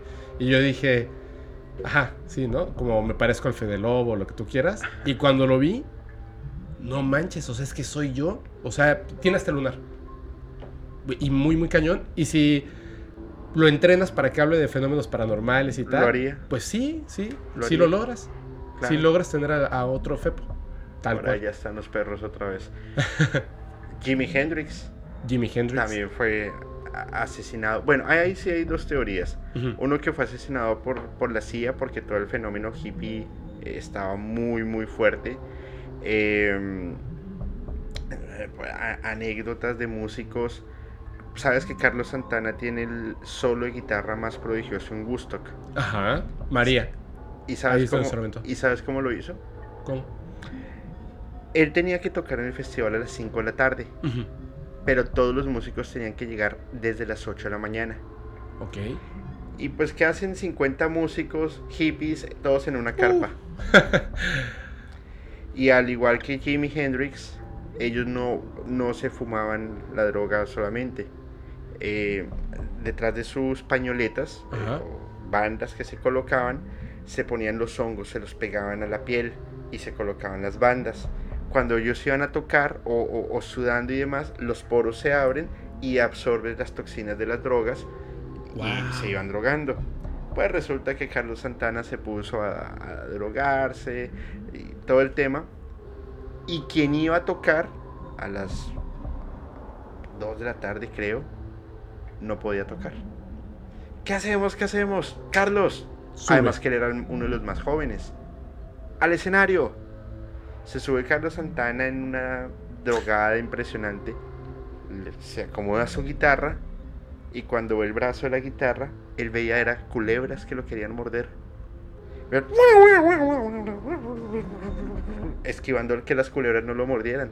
Y todo el mundo, ¡guau! Tremendo solo. Y así hizo el solo más prodigioso de Woodstock. Porque creía que eran culebras que lo estaban mordiendo. ¡Wow! Entonces, eh, Steve Ray Vaughan le tenía pavor a, a lo- a- a- a montar en avión o en helicóptero y murió en un helicóptero tratando de llegar a un concierto. El helicóptero se cayó y, y- y se murió uno de los músicos más prodigiosos del blues. Eh, Son, son esas como casualidades, justo lo que le pasó a él, que son. Híjole, que se vuelve raro, ¿no? Pero ¿tú crees que las, las casualidades podrían ser el club de los 27? Eso te iba a decir. ¿Cómo está? Hendrix, Amy Winehouse, Brian James de los Rolling Stones, Janis Joplin, Jim Morrison, todos mueren a los 27 años y en circunstancias muy extrañas. Por eso es el club de los 27, porque mueren a los 27 años y A son 27 años. íconos de la música. de la música. Y todos tienen algo en particular, las drogas. Ajá. Pero todos morir a los 27 años, ahí hay algo raro. Como cuando los raro. gobiernos callan a los músicos. Ya lo vimos con John Lennon, lo vimos con... em, Y que además les gusta dejar esos como mensajes. Es como una firma, como decir, sí, sí, lo hicimos nosotros. Es Claro. como esa firma. pero uno de los casos más sonados es Chris Cornell. Sí. Y Chester Bennington. Chester, claro. Muy amigos, mueren con muy poco tiempo de... de Y Avicii. Avicii, mueren con muy poco tiempo, jóvenes. Y eh, metidos en el mismo tema. Que tiene que ver como. Por, si no puedes decir muchas palabras. Algunas sí podemos, pero no tantas. Pero, Ok, pero que tiene que ver justo con lo que platicaste hace rato de, de las casas en Colombia. Exactamente. Inclusive un- un- un- una- firma muy importante de- en el mundo, de las más fuertes, tenía un circuito turístico y llegaban a una de estas islas, No manches. donde el tema del trato con los niños no era el más adecuado. Qué feo. Chester, Chris Cornell, A Vinci y otros iban a denunciarlo, iban a decirlo públicamente y de un momento a otro ¡pum! se murieron. Pero además, o sea, la marca que dejaron en ellos es suicidio, depresión. ¿Cierto? Sí. Y además es muy claro porque tanto Chester, o sea, eh, Chris Cornell le dijo a Chester, yo, Va a pasar esto. va a pasar esto, yo no me voy a suicidar, aunque estés súper deprimido, yo nunca me voy a suicidar. Si un día muero, tú sabes que me mataron. Chester le dijo a su mujer, lo mataron. Y matan a Chester. Y van a decir que me van a matar a mí por depresión. Yo nunca me, yo nunca me suicidaría. Y lo mismo. Y así se la llevan. Y lo mismo que contaba yo en el pasado, en el pasado podcast, que era este cuate de, de Phil Schneider, que literalmente le dijo a su esposa, por lo que estoy diciendo, ya le habían disparado, ya habían matado a su amigo, van, me van a matar y van a decir que es un suicidio. ¿Por qué un suicidio? Porque es la forma más fácil de ocultar todo. Claro, Es la forma... Estaba loco, claro. estaba triste, se drogó. Se suicidó. Listo, es lo más fácil. Híjole. Todo ¿Cuánto es una poder? conspiración. Claro, puedes callar a quien tú quieras. Y Y, eso- son las personas más importantes del mundo, además. Y eso estamos hablando del gobierno. Claro, además porque si salía todo este, que ya no es un secreto, salía a la luz, una de las mujeres más poderosas de Estados Unidos iba a caer. A tal punto que mató a su socio en la cárcel por un suicidio. En Sí. extrañas circunstancias. en Imposibles. donde de forma muy casual se, Se ap- apagaron las cámaras, se apagaron durmieron las los luces, guardias, todo pasó. Se les olvidó una sea, sábana, todo pasó. Todo pasó. Y se- Imposible. y se suicida. Sí, y no hay una investigación. O sea, no no, está pasando y no va a haber. Y no va a haber. Pero ¿sabes qué? Y perdón, que qué bueno que tocaste ese tema. No lo voy a explorar a fondo porque hoy vamos a hablar otras cosas. Pero tiene que ver con, con demonios, por así decirlo. Sí. Estas personas de poder invocan, tratan y trabajan con demonios que les otorgan poder y parte de lo que ellos tienen que dar de vuelta tiene que ver con niños, tiene que ver con sangre, tiene que ver con dolor. O con mensajes. Sí, por favor, Porque venga. fíjate, Nicola Pagani. Niccolo Pagani. Eso, cuéntanos. Niccolo Pagani, un músico italiano medianamente prodigioso. Violín, acuesta- ¿verdad? Violín, Violín, tocaba el violín. se acuesta a dormir y sueña con el diablo.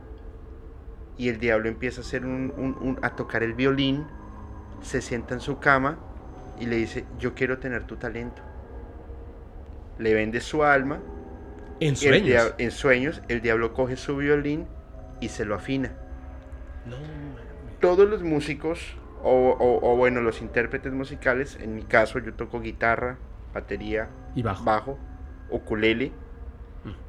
Cuando voy a tocar, lo primero que hago es rasgar las cuerdas y ver la afinación de los, de- del instrumento. Claro. Cualquier músico, antes de salir, lo primero que hace es escuchar la afinación de su instrumento. Claro. Niccolo Pagani no. Él no tenía que afinar el violín. Y hay una grabación, la única transcripción que han logrado hacer, dicen los músicos más prodigiosos del mundo, que tendrías que tener un sexto dedo para poder tocar lo que hacía Niccolo Pagani. Y el mensaje, o sea, el diablo le dio su violín para que él tocara los, lo- lo- la, el- el- el diab- el- la música del diablo. Pero él no ha sido el único. Robert Johnson, uno de los mejores bluesistas, súper talentoso, años 30, si mal no recuerdo, en donde este loco tocaba, ah, no, no tocaba bien, cantaba terrible. Ajá. No, nada.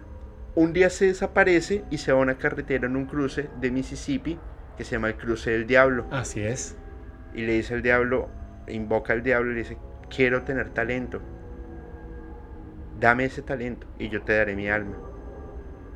¿Y qué crees que hizo el diablo? ¿Qué hizo? Cogió su guitarra y la afinó. No manches. Y le dijo, aquí tienes esta guitarra. Vuelve a un bar donde nunca lo dejaron tocar. No pide permiso. Se sube a la tarima. Y toca uno de los solos de blues más chingones como dicen en México. Todo el mundo se quedó Todo el mundo quedó-. Pero no solo como tocaba, sino como cantaba. Y eh, ahí sí pueden encontrar los primeros demos musicales de Rory Johnson. Que para los que nos gusta la música, tendrías que tener un nivel demasiado alto. Que te estoy diciendo que guitarristas como Tom Morello, el, el- el que, fue, el que era el guitarrista de Aeroslave, Ajá. dice, wow, Otro nivel. Sí. Y no estoy hablando de cualquier guitarrista salido del, del zarzo. ¿Cómo vives con eso? Ese es el tema. O sea, No vives. Porque murió a los tres años. después de que le vende el alma al diablo, tres años después muere. Niccolo Pagani vivió 10 años nada más para disfrutar su éxito. No manches. Sí. ¿Qué, qué pasa cuando te mueres después de haberle vendido tu alma al diablo? Mira, hay muchas hipótesis. Hipótesis. Una de ellas fue una chica que murió, clínicamente murió, y a los 10 minutos volvió. Yo escuché eso. Y la chica dice, fui al cielo, me ha recibido Jesús y me ha dicho, quiero que conozcas el infierno, porque tú todavía no te vas a morir. Pero vas para allá. ¿No? No sé si vas para allá, pero vámonos para allá. Y se fueron rumbo al infierno. Y tocaron eh, Highway to Hell. Y, no, mentira. pero llegaron al infierno. Y dice que vio a John Lennon No colgado de cabeza, quemándose. Y él decía, perdóname, perdóname. Ya entendí, perdóname, no más ese sufrimiento. Se acababa el fuego. Y le preguntaban, ¿te arrepientes? No, no me arrepiento. Y lo volvían a incendiar. Vio a John Lennon, vio a Kurt Cobain, vio a muchos, pues cuenta la chica, muchos músicos. Y pues regresa al cuerpo, a su cuerpo mortal, y cuenta la historia de cuando descendió al infierno. La visita al infierno. La visita al infierno. Es una hipótesis que en lo personal pues no me es muy creíble, Claro. pero es una hipótesis. Tú, tú, Julio, tú. ¿Tú crees que existe el diablo? Yo creo que existen fuerzas sobrenaturales que no podemos ¿Que explicar. te pueden comprar el alma? No sé si sea como una transacción en tú me das algo, yo te doy algo, porque eso es algo muy humanístico de por sí. Yo Pero creo sí, que sí. Pero, Pero, sí, mira, ¿tú crees en Dios? ¿el de la religión católica? No. Sí, no, Pero sí creo que existe algo que es como un dios. claro. Yo creo en, en- en el juego del yin y el yang. Sí, por supuesto. Si hay algo bien, tiene que haber algo mal, porque el universo tiene que tener un equilibrio. Así es. Comparto supuesto. tu pensamiento. Por supuesto. Si tú haces algo malo para obtener algo bueno, no te quita que hiciste algo malo. Así es. Y también creo en la tercera ley de Newton, acción-reacción. A cualquier decisión que tú tomes, tienes tu consecuencia. Es que yo me pregunto. Y si ustedes saben, mándanme un correo o déjalo en los comentarios.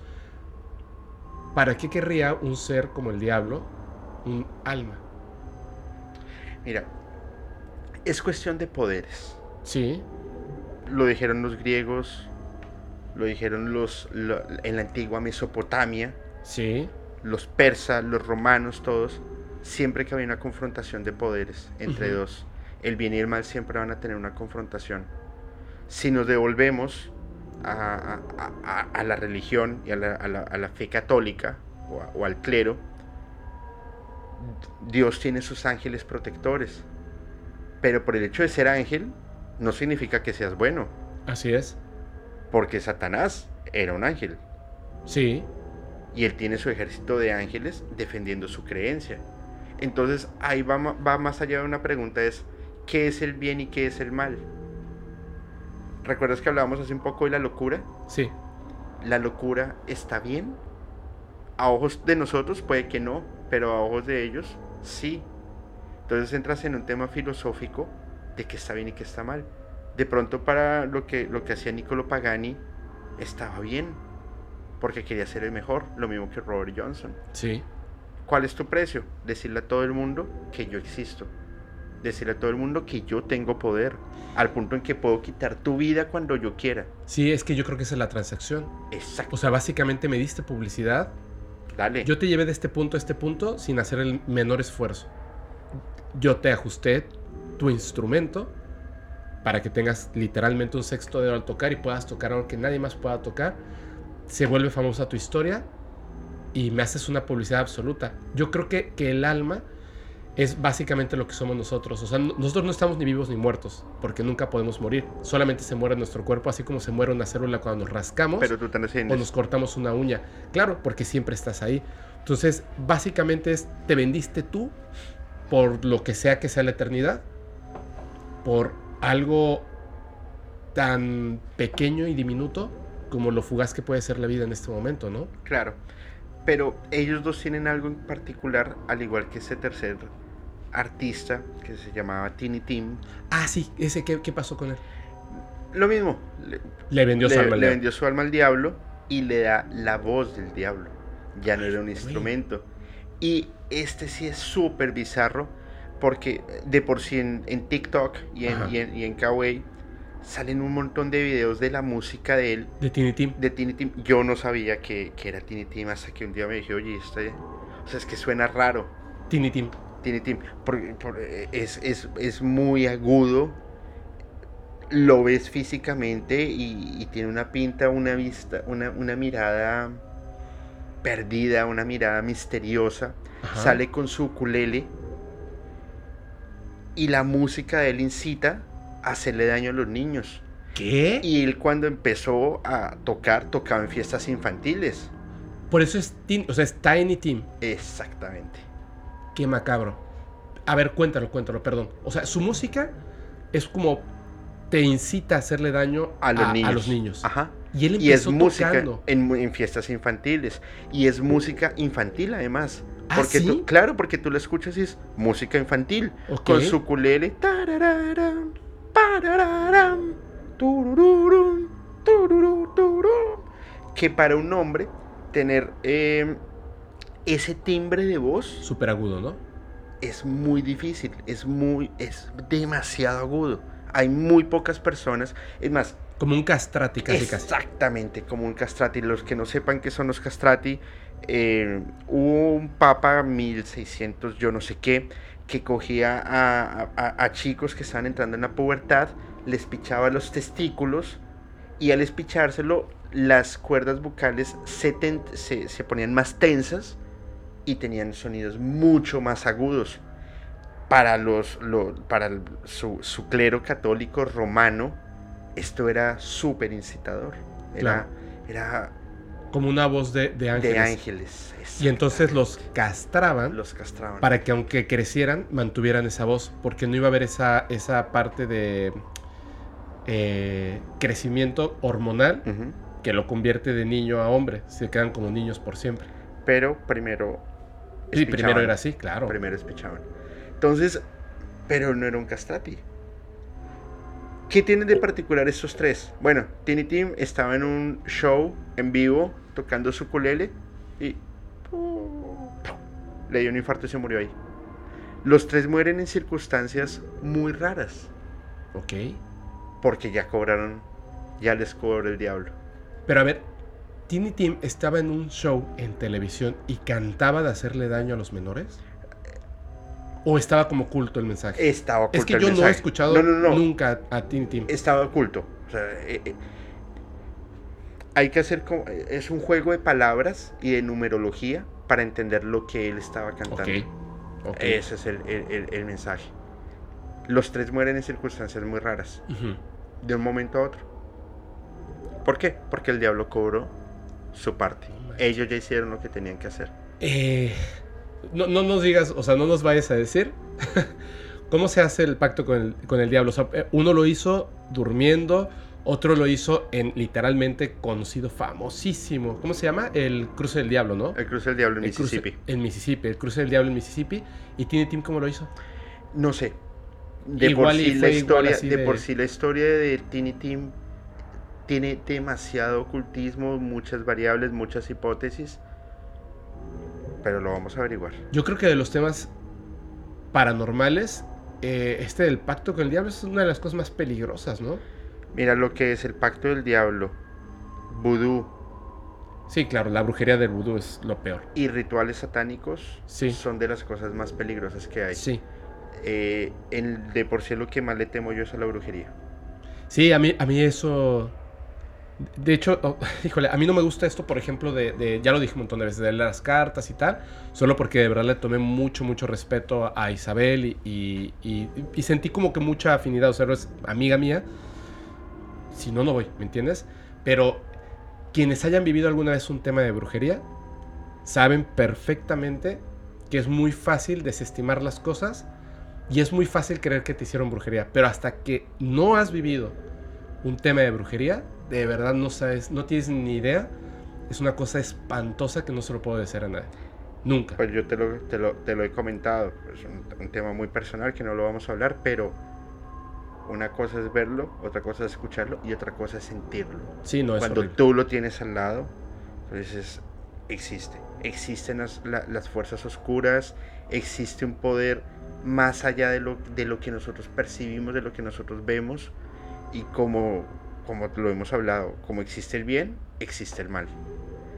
Y, y Fepo, vamos a pasar a un nivel más macabro, más fuerte y... Prepárense, ¿eh? porque esto que viene, esto que viene está fuerte. De verdad se los digo, eh, este no es un programa para niños, así que por favor, por favor, porque yo sé que algunos ven este programa con niños, ya no permitan a partir de este momento que sigan escuchando, porque vamos a entrar a temas macabros. Así que, ahora sí, adelante, Julio. Vamos a empezar suave. ¿Vamos a empezar suave? Ah, suavecito. Bueno, ya entramos hace un montón, pero Slipknot. Mi banda favorita de rock. ¿Por qué?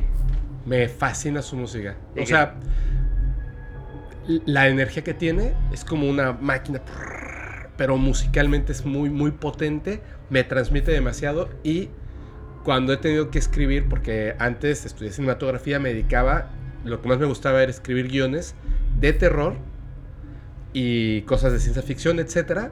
De repente cuando sentía que a un personaje le faltaba maldad o le faltaba depresión o le faltaban ciertas cosas, pum, ponía Slipknot, escuchaba así, no sé, Ailes, este, Sick, eh, No Life, y me sentaba a escribir cañón. Me encanta, me fascina, mucho. Slipknot es una banda de rock industrial americana, está muy bien, pero esta banda se, se rompe, a mi juicio, cuando despiden a Joe Jordinson. Sí. Joe Jordinson murió hace dos años, creo, uno de los bateristas más prodigiosos del mundo. Em, una técnica en doble bombo muy única pero le da mielitis transversa, que es una enfermedad bastante rara. ¿Qué es eso? Es una enfermedad que tiene un desorden cerebrocardiovascular y empiezas a perder movilidad en las extremidades bajas, es decir, en las piernas. Y Slimnot, si cuando, cuando lo escuches, eh, ecualiza que se escuchen los graves, vas a ver que tú entras en un estado de, de, histeria por el bombo. Sí. el, es, muy rápido. Él ya no podía hacerlo. Hay dos, hipótesis. La que a mi juicio es la real y conectas con la segunda hipótesis. Él va al hospital y entra en un tratamiento que duró casi seis meses, de los cuales dos de ellos estuvo literalmente en un hospital, en su cama, botado, ajustado. Y un día le llegó un payaso al mejor estilo Pennywise, con un globito, a cantarle y a bailarle y a decirle, hemos decidido que tú ya no eres parte de nosotros. Estás despedido de Slimnot. Soltó el globo y se fue el payaso. ¿Neta? Él sale a medios, me han despedido de esta forma, cuando él fue uno de los fundadores con el bajista que murió años atrás entran en un, juicio jurídico y al final pues la, hipótesis oficial es que le enviaron un correo electrónico diciendo simplemente que lo despedían de la banda. Pero imagínate el nivel macabro que tú estés en un hospital cuando tu vida se te ha ido porque es la música. Claro. Y te manden un payaso como un telegrama cantado. Y se supone que son tus amigos, o sea, no solamente es tu banda. Nunca lo fueron a visitar a la clínica.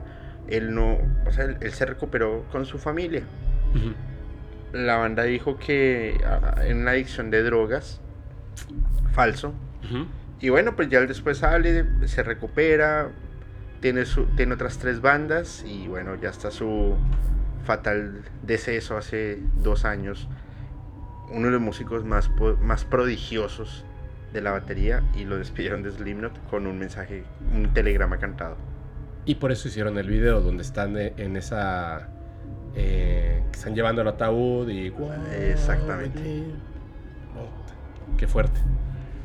Pero bueno, Abruptum, vamos a hablar de Abruptum, la primera banda fuerte, publicitariamente hablando, noruega de black metal. Ok. Eh, ah, vamos a hacer algo. Cuando estén viendo este podcast, eh, lo estén escuchando, estén en los videos, abran una ventana de YouTube y coloquen música de Abruptum mientras les vamos contando. Porque él canta y grita. Ok. Y grita muy fuerte. ¿Gutural? No, no es gutural, es, es, un grito lírico. Ok. Porque va, va cantando y se va cortando. ¿Cómo que se va cortando? Sí, coge una navaja y se corta y el dolor le produce los gritos y es lo que graba en sus álbumes. En la madre, se corta, se corta, se, se navajea. Se navajea.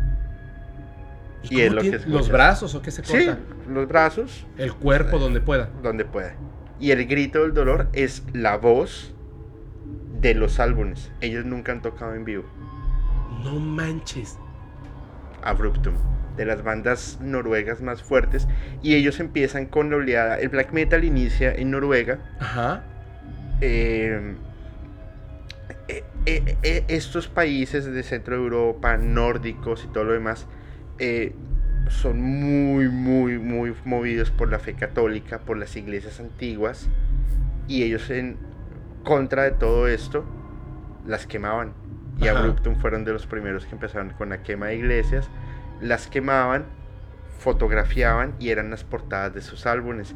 Y ellos eran perseguidos por la policía porque claramente eso es un delito. Claro. Pero nunca los capturaban. ¿Pero esto que fue como en los 80s, 90s? Esto fue del movimiento de los 70 hasta 2014, 2015. O sea, hace nada. Hace nada, exactamente. Y quemaban las iglesias, les tomaban fotografías y esa era la portada. Ajá, Como, como si fueran super punks, pero esto era black metal. Esto era black metal. Wow. Pero el black metal no solamente es eh, gutural, como todo el mundo lo cree, es... Em,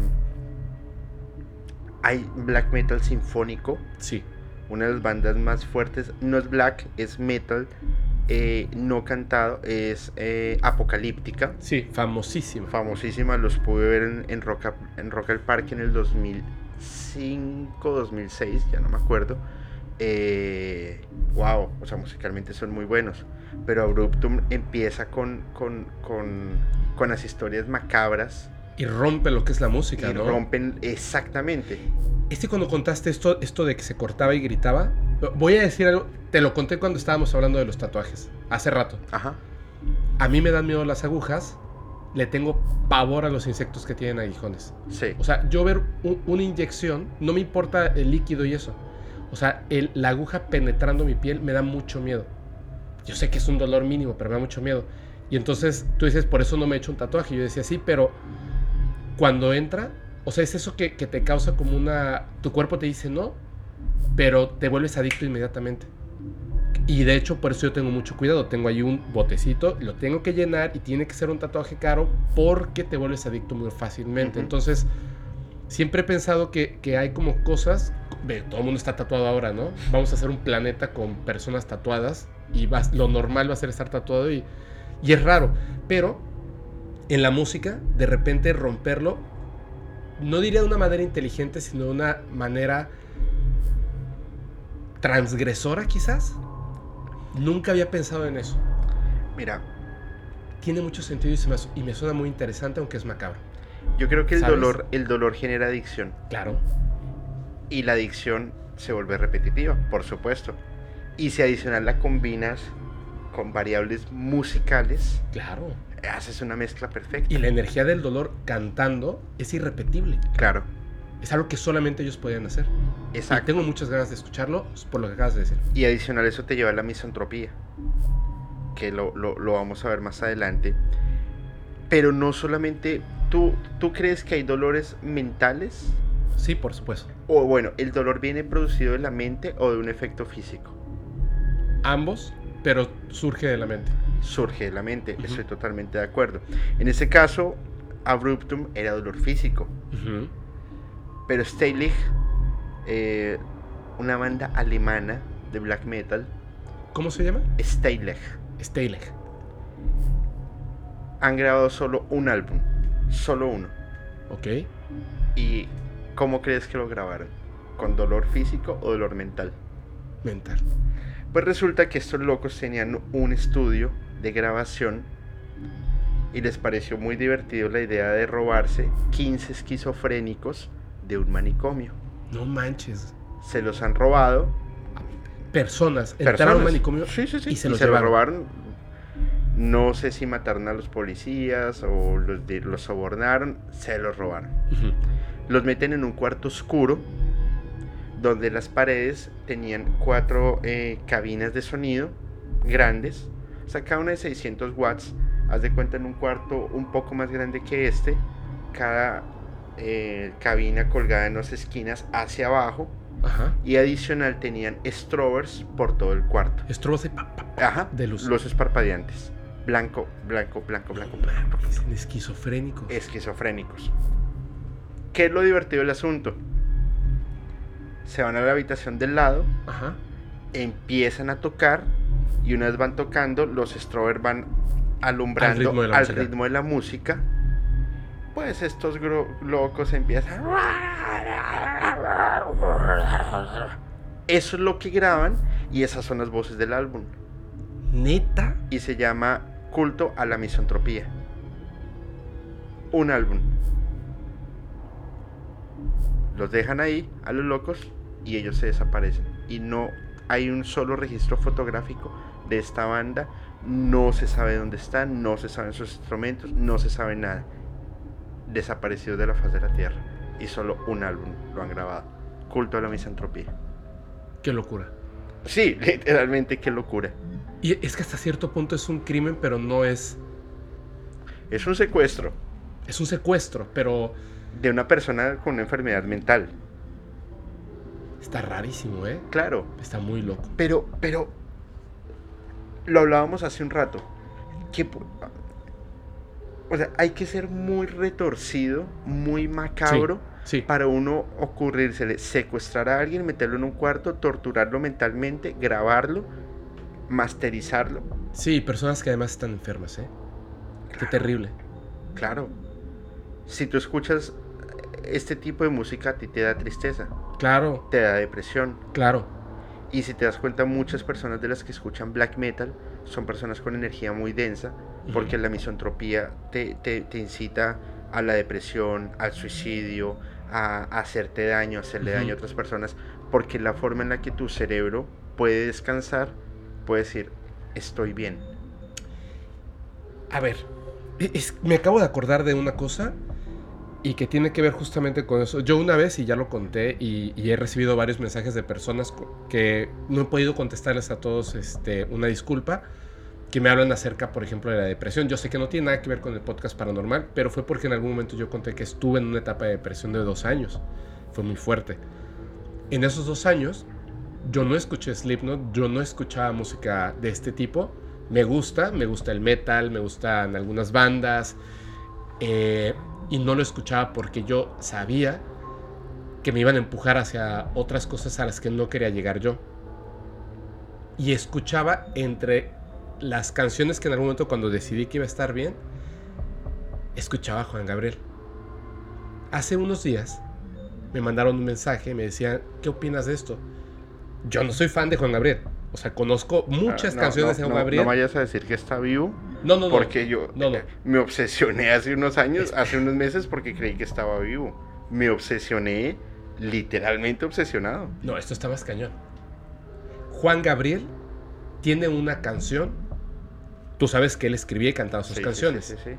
Tiene una canción que él escribió donde está hablando de que él es un extraterrestre de un planeta que explotó, que llegó a la Tierra y que él es un ser pleyadiano. ¿Lo sabías? Sí, lo no he escuchado la canción, lo leí alguna vez, pero no le presté mayor atención. Te voy a decir una cosa. Ahorita que hablabas justamente de esta música que te lleva hacia la depresión, lo que hicieron estos tipos, esta locura. Si tú escuchas las canciones de Juan Gabriel, incluso en las que son súper dolorosas. Amor eterno.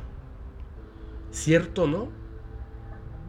toca esa parte humana del dolor de un ser querido que perdiste, pero te da esperanza. Sí. No te deja caer. Te dice, entiendo lo que sientes y hoy te lloro, pero sigo adelante con mi vida. ¿Cierto? Sí. Si la música fuera un lenguaje y él dice que es un pleyadiano, Pues lo es. demonios le creo. Lo es. Claro.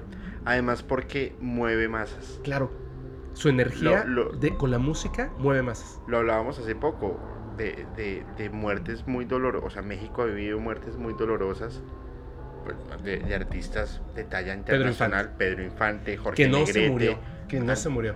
¿Pedro Infante no se murió? No, y te, lo- te voy a hacer un programa y te voy a invitar, a ti que te gusta mucho la música, yo te voy a presentar eso. Neta, Vale. Pedro Infante no está muerto. Bueno, sí, ya está muerto, Claro. pero no estaba muerto. Y yo, yo personalmente no vi a Pedro Infante, pero tuve ahora sí como que un encuentro cercano del tercer tipo que tiene que ver con Pedro Infante, o sea, no extraterrestres. Estando en México, casualidades del destino, y llegué a un bar Ok. donde después de muerto, Pedro Infante cantaba. Me dijo un taxista. Yo no le creí. Se paró, me dejó ahí, porque más adelante, o sea, yo podía caminar como seis cuadras, que era donde vivía, con un, un- hermano mío que se llama Enrique, que es literalmente donde está el parque de Santa María la Ribera, que en la canción de Arjona, que dice eh, que en el parque, este parque de Santa María la Ribera, dice, me, me comentaba una anciana, Pedro Infante está vivo, lo veo todas las mañanas, y es que aquí lo que, lo que se ama nunca muere.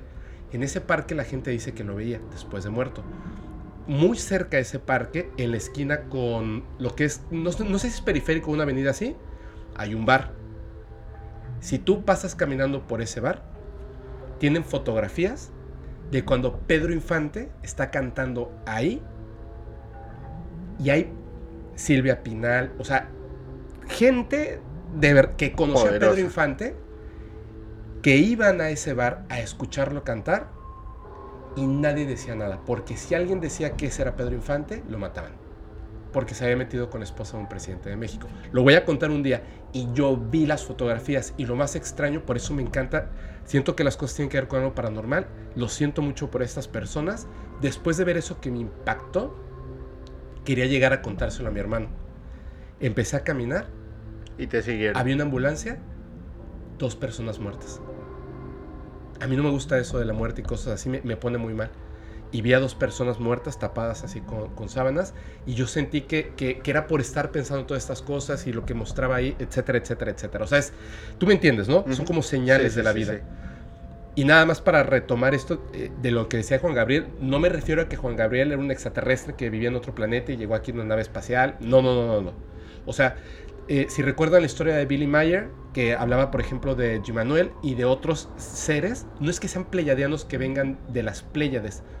Hay unos que vienen en sus naves, tal cual, sino que son esto de, de- de la trascendencia, mueren siendo pleyadianos y deciden regresar como humanos por una misión en específico en un cuerpo terrestre nacido en la Tierra, pero hay un punto en el que ellos recuerdan su otra vida cuando deciden como pleyadianos llegar como seres humanos. ¿Me entiendes? ¿Y tú no te has puesto a pensar que tú puedes ser uno de ellos? No. Si quieres al rato, te voy a contar. O sea, O sea, yo lo diría porque tú estás transmitiendo un mensaje. pero te voy a contar por qué. Ok. Y es más, no tengo miedo y lo voy a decir así con todas sus palabras, porque hace muchos años que no hablo con esta persona, Leandro Werley, que es de Argentina y vive en México. Por favor, mándame un correo hermano, necesito hablar contigo. Y lo voy a platicar al rato por qué, pero te estaba interrumpiendo. Nada más, espérame. ¿Dijiste que iba a pasar algo paranormal? Sí, ¿Ya viste tus luces? sí. Ahorita se van a volver a, a prender. ¿Y no crees que el... Están como bajitas, ¿ya viste? Y adicional no solamente... ¡Ah! ¿Te lo dije o no te lo dije? Sí. ¿Y sabes qué está pasando? ¿Qué? Que el espíritu de la chica del tu podcast anterior está parado atrás mío, al lado izquierdo, hacia el lado de mi medio mi medio espalda. y No mames. dame la mano. No mames, güey. Mira cómo estoy. No mames. Ah. Fuck. Pero déjalo ahí. Sí, ya déjalo sé, ahí. ya sé, ya sé, ya sé, tranquilo.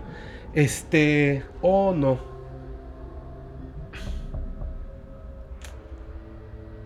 El frío se puso Sí, muy súper, súper, súper tenso. A ver. Te voy a decir qué voy a hacer. Así. Voy, voy- voy espera, a. espera, espera. lo voy a dejar así un espera, momentito, así. Espera que se está, se está yendo. No, y me lo dijo, y me lo dijo este, me lo dijo Dios, me lo dijo Isabel, ya me puse nervioso. A ver, espérame, déjame tranquilizo. Me dijo Isabel que pusiera la vela, que la prendiera, y llegamos muy corriendo y todo, y no lo hice. Y me dijo que si no iba a poner la vela, que pusiera el incienso, y no lo hice. Este, y literal grabé con Ale y tal, y esa misma noche, bueno, al día siguiente me fui a Acapulco y hoy regresamos y grabamos. O sea, No has limpiado el lugar. no he limpiado el lugar. Y Pero, pero es que va más allá de una, de una limpia. Mira.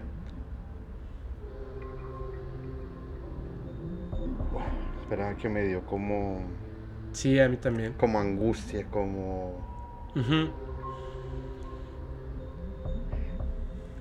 Eh, para, para los que no están viendo les, les voy a contar un poco, ¿va? Hay dos lámparas, son grandes, son profesionales, SK400, tienen una resistencia súper fuerte, porque se lo dije a Fepo cuando íbamos a empezar a grabar. O sea, literalmente tienen que haberse dañado y son, no son baratas, ni mucho menos. El ambiente está súper tenso. Ya no está esta entidad hacia la parte izquierda, creo que sí está más hacia el centro. Eh, como ciertos ruidos extraños además. ¿no? Es, es que, ¿sabes qué? Mira, voy a, voy a volver a hacer lo que hice la vez pasada. Voy a, hacer, voy a limpiar el lugar. De hecho, a- aprovechando que estamos en eso, voy a rentar otro lugar para poner el podcast para que no esté en mi casa de Es lo entrada. más sano. es lo más sano. Lo voy a preparar para que pueda estar limpio. Y me refiero a las cuestiones energéticas. Te lo conté antes de empezar. Así es. Voy a cambiar las cámaras, voy a cambiar las luces, voy a cambiar literalmente el equipo. Porque quiero, quiero hacer como, como reset de las cosas para que esté limpio. Y voy a tener mucho cuidado con las personas que vienen y cómo vienen. O sea, hay, hay una parte de, de sí, y lo voy a decir así claramente. Hablar de estos temas y estar en contacto con estas cosas sí tienen una consecuencia y uno tiene que tener cuidado. Sí, está loquísimo también la vaca. No, no, sea, no, y acaba de pasar algo por ahí. Sí, No sé si queda grabado en video, no lo sé. Pero, No sé, espero que no, no vaya a pasar otra vez lo de la luz, porque esa vez sí me puse... Pero. O, o estoy muy, muy sensible, pero algo pasa y escucho algo por el monitor por el lado izquierdo. Y no y ya llevamos varias horas escuchando lo mismo, Mm, el mismo no. fondo. Mira, es, vamos a parar cinco minutos otra vez. Vamos a parar cinco minutos. Voy a poner el incienso. Voy a poner más luz. Y, y este... Y volvemos. y volvemos, ¿vale? Gracias, perdón, perdón. Este... Julio. A ver, nada, es rapidísimo. Si estás escuchando esto o lo estás viendo por primera vez, busca el en vivo en Instagram que dice actividad paranormal en vivo para que entiendas. O sea, platicamos un poco de lo que pasó hace rato. Pero ya me quiero quitar esa, esa vibra. Vamos a seguir así como que chido para, porque vamos a tocar temas. Bueno, tú vas a tocar temas bien fuertes. Macabros. Macabros. No te interrumpo, cuéntanos. Bueno, no, ya ni me acuerdo dónde habíamos quedado porque eh, real- realmente lo, lo- lo que ha sucedido fue, fue, fue fuerte. Pero, por ejemplo, la música de Cannibal Corpse. ¿Te acuerdas que vimos una chica ahora en el aeropuerto Ajá, con... que lo tenía. Por, él, por ejemplo, tiene una canción que dice, quiero coger tus... tu quitártelo y cortarlo y romper tus labios mientras que tú gimes de placer por el Señor Oscuro. Madres. Es, eh, es muy bizarro, es, Ajá. es muy bizarro. Pero ahí salen muchas cosas, por ejemplo, eh, Dissection, Dissection, banda noruega también. eh, salían de un estudio de, de- de- de tocar y habían dos, dos personas homosexuales y lo que hicieron fue que los mataron en plena calle.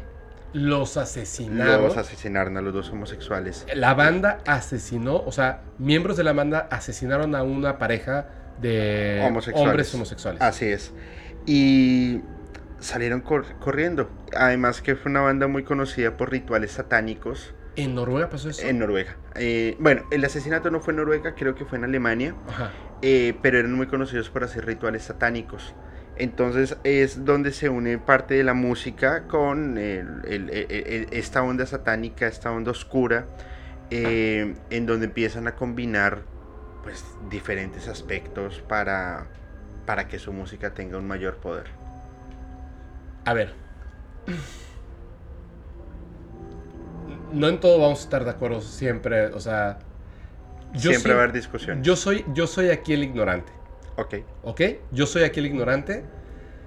Siempre había pensado que este tipo de cosas como lo que contabas de, de Cannibal Corpse, de lo que hablan, es como, y lo voy a decir pelado, porque es así como me está, como puedo construir en este momento. Demet. No, es que yo la conecté, desconecté. Ahí está, gracias. ¿Puedes dejar en paz eso? Por favor, gracias. Yo de- siempre he pensado que estas bandas, y de hecho algunas me gustan, o me gustan algunas canciones, exageran su letra solamente para verse Comerciales. comerciales así súper grotescos. Cannibal Corpse es una banda súper comercial, como lo fue Slayer. Ajá. Eh, Pero no sabía nada de asesinatos, por ejemplo, Sí. en este caso. O sea, e- ellos sí creían en esto que estaban haciendo, el satanismo y sus... Pero fueron a la cárcel. sí, uno de ellos fue a la cárcel, pero tú sabes que el dinero lo resuelve todo.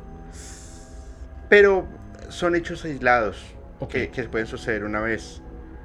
Pero por ejemplo, Gorgoroth no es un hecho aislado, donde Gorgoroth eh, escoge parte de, de, de fan, de, de- de sus fans, les dice, oye, ¿quieres subir al escenario con nosotros?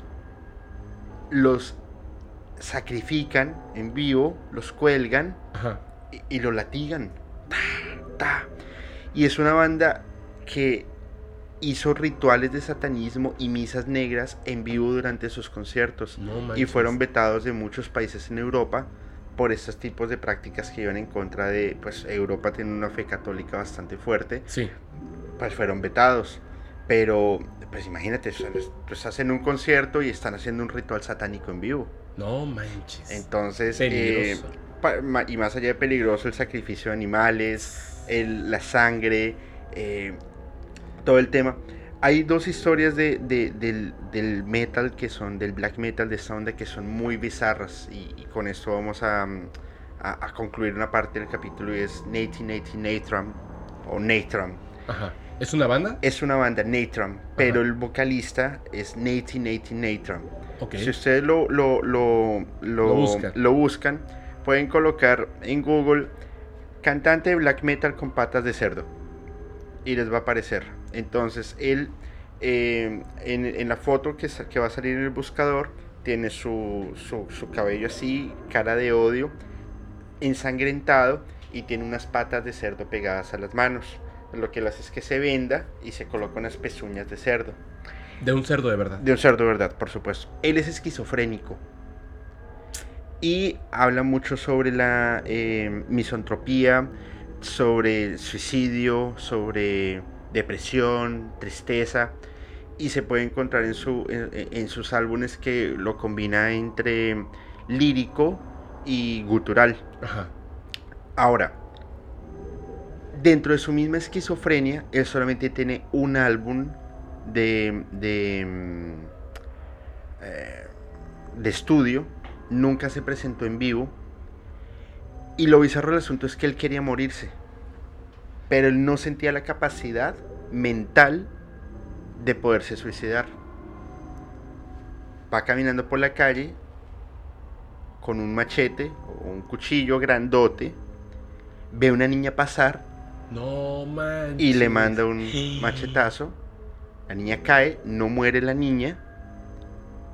Y llega la policía con la esperanza que él tenía que lo mataran. No lo matan, lo llevan a la cárcel. Nunca se volvió a saber de él, no se sabe si está en la calle, no se sabe si está en la cárcel. Si alguien lo sabe, por favor que lo, deje en los comentarios. Solamente hay una foto de él normal, en donde está de medio lado y está con los brazos cruzados. Es una mirada eh, violenta. Y, y ese es Nathan Nathan Nathan. Y la música de él es. O sea, música con mucha angustia. Con, eh, eh, es escuchar música con desespero. Yo, yo voy a sonar bien cobarde, pero esas cosas me... Híjole. Como, ¿sabes? O sea, yo sé que existe esa parte súper oscura del ser humano. Con, con dolor, con locura, con tantas cosas. Pero ese, desde que dijiste que iba pasando la niña, hijo de la madre. Ay, qué fuerte. Claro, y, y sobre todo porque se meten con niños. Sí, no, no, no, no. Es- está. Se meten con niños. Lo, me, me disculpo el, el estarme moviendo, pero. Sí, por lo que pasó, por lo que pasó. No, y y todavía siento como, la incomodidad Sí, en mi yo también espalda. hace ratito estaba así. Bueno, Mayhem, es la historia más bizarra de la historia del black metal. Valga la redundancia. Por favor, antes de que nos cuentes, quiero hacer una pregunta breve. ¿Cómo se llamaba eh, eh, la que nos acabas de contar? 1980 Natram y la banda es Natram. Natram. Natram. ¿Musicalmente es bueno? Mira, No importa si incomprendido. Musicalmente. dentro de la cultura del black metal Ajá. son de los más poderosos. Te estoy hablando como si fuera el Jimi Hendrix del black metal. O sea, A sí, ese nivel. musicalmente sí son buenos. No te, Claro. pueden, te pueden no gustar. Musicalmente son buenos, lo que pasa es que el black metal tiene una, una concepción muy diferente a la música convencional. Claro. Por ejemplo, tú escuchas, no sé, una, una agrupación cualquiera, la que sea. Tú la escuchas y, y tienen una métrica en donde la música es en tiempos, dos, Sí. cuatro, dos. La música que es más acelerada tiene los mismos cuatro tiempos más acelerados. Dos, tres, cuatro, dos, tres. La música, como por ejemplo el jazz, tiene tiempos dentro de los tiempos. Es como el black metal o, o- o bueno, el metal tiene contratiempos. Entonces, el contratie- si los tiempos son estos, el contratiempo sería El black metal es el contratiempo muy acelerado. Entonces, si tú no, no estás escuchado, escucha, no estás acostumbrado, perdón, a escuchar metal o black metal o, o metal industrial, Es- para ti va a hacer mucho ruido Sí, es mucho ruido. pero es la unión de de una batería con mucha punch, guitarras y bajos con mucha distorsión, pero lo que lo que el black metal te inspira es ese estado de angustia, de desespero, de querer asesinar, de querer morirte y entre más te llene el cerebro eso, va a ser mejor. Quienes escuchan Natram saben que estás llevando un nivel muy alto de desespero, Wow. como Bursum, que es lo que vamos a hablar en un rato. Déjame hacer un paréntesis bien grande. Ajá. Es que, eh, a ver, ahorita que estás hablando esto de la música y cómo el black metal, por literalmente, por ciencia, la manera en la que la música te lleva a algo, ¿no? O sea, te genera una emoción. O sea, tú tienes una emoción, es el que contabas que se corta mientras está cantando, Ajá, Abruptum. y obviamente es, es algo, es una emoción que queda plasmada en un medio, eh, en el- que era entonces en cinta magnética, Ajá. etcétera. Y tú lo escuchas y esa, esa cadencia de música junto con ese dolor de cantar y tal, te transmite algo que es muy, muy poderoso. Que lo contábamos con el, voy a ser redundante, lo del MK Ultra y más. Hay una escena en una película que se llama La serpiente y el arco iris, que ocurre en Haití que van a investigar, una farmacéutica manda a un químico a descubrir cuál es la química detrás de la sustancia con la que hacen el, eh, los zombies. Ok.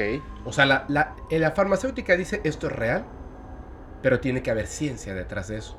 Cuando lo mandan y se enteran que está ahí para descubrir lo que hay detrás de los zombies, que él no cree que existan. Es muy interesante esa película.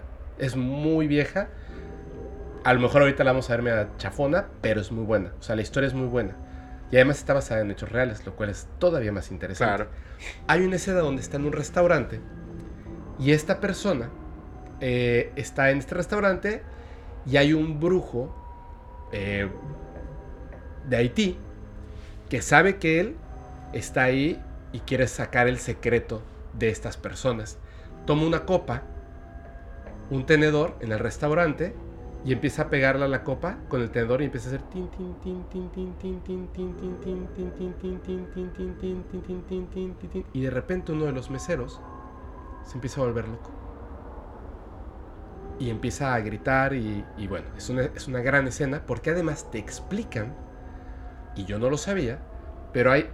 dos países en el mundo donde antiguamente, en 1990 más o menos, si tú tenías dolor de cabeza, tenías un malestar estomacal, tenías un dolor de muela, podías hablar un número y una de estas personas te ponía un sonido repetitivo que te curaba el dolor de cabeza, eh, el estómago y tal. Que quiere decir que los sonidos, ojo con esto, ojo con lo que estoy diciendo, pasaron cosas aquí por lo que hablamos, por las energías que sentimos, por una, una suma de cosas pasa algo. Como por medio de la música es como un encantamiento. Así es.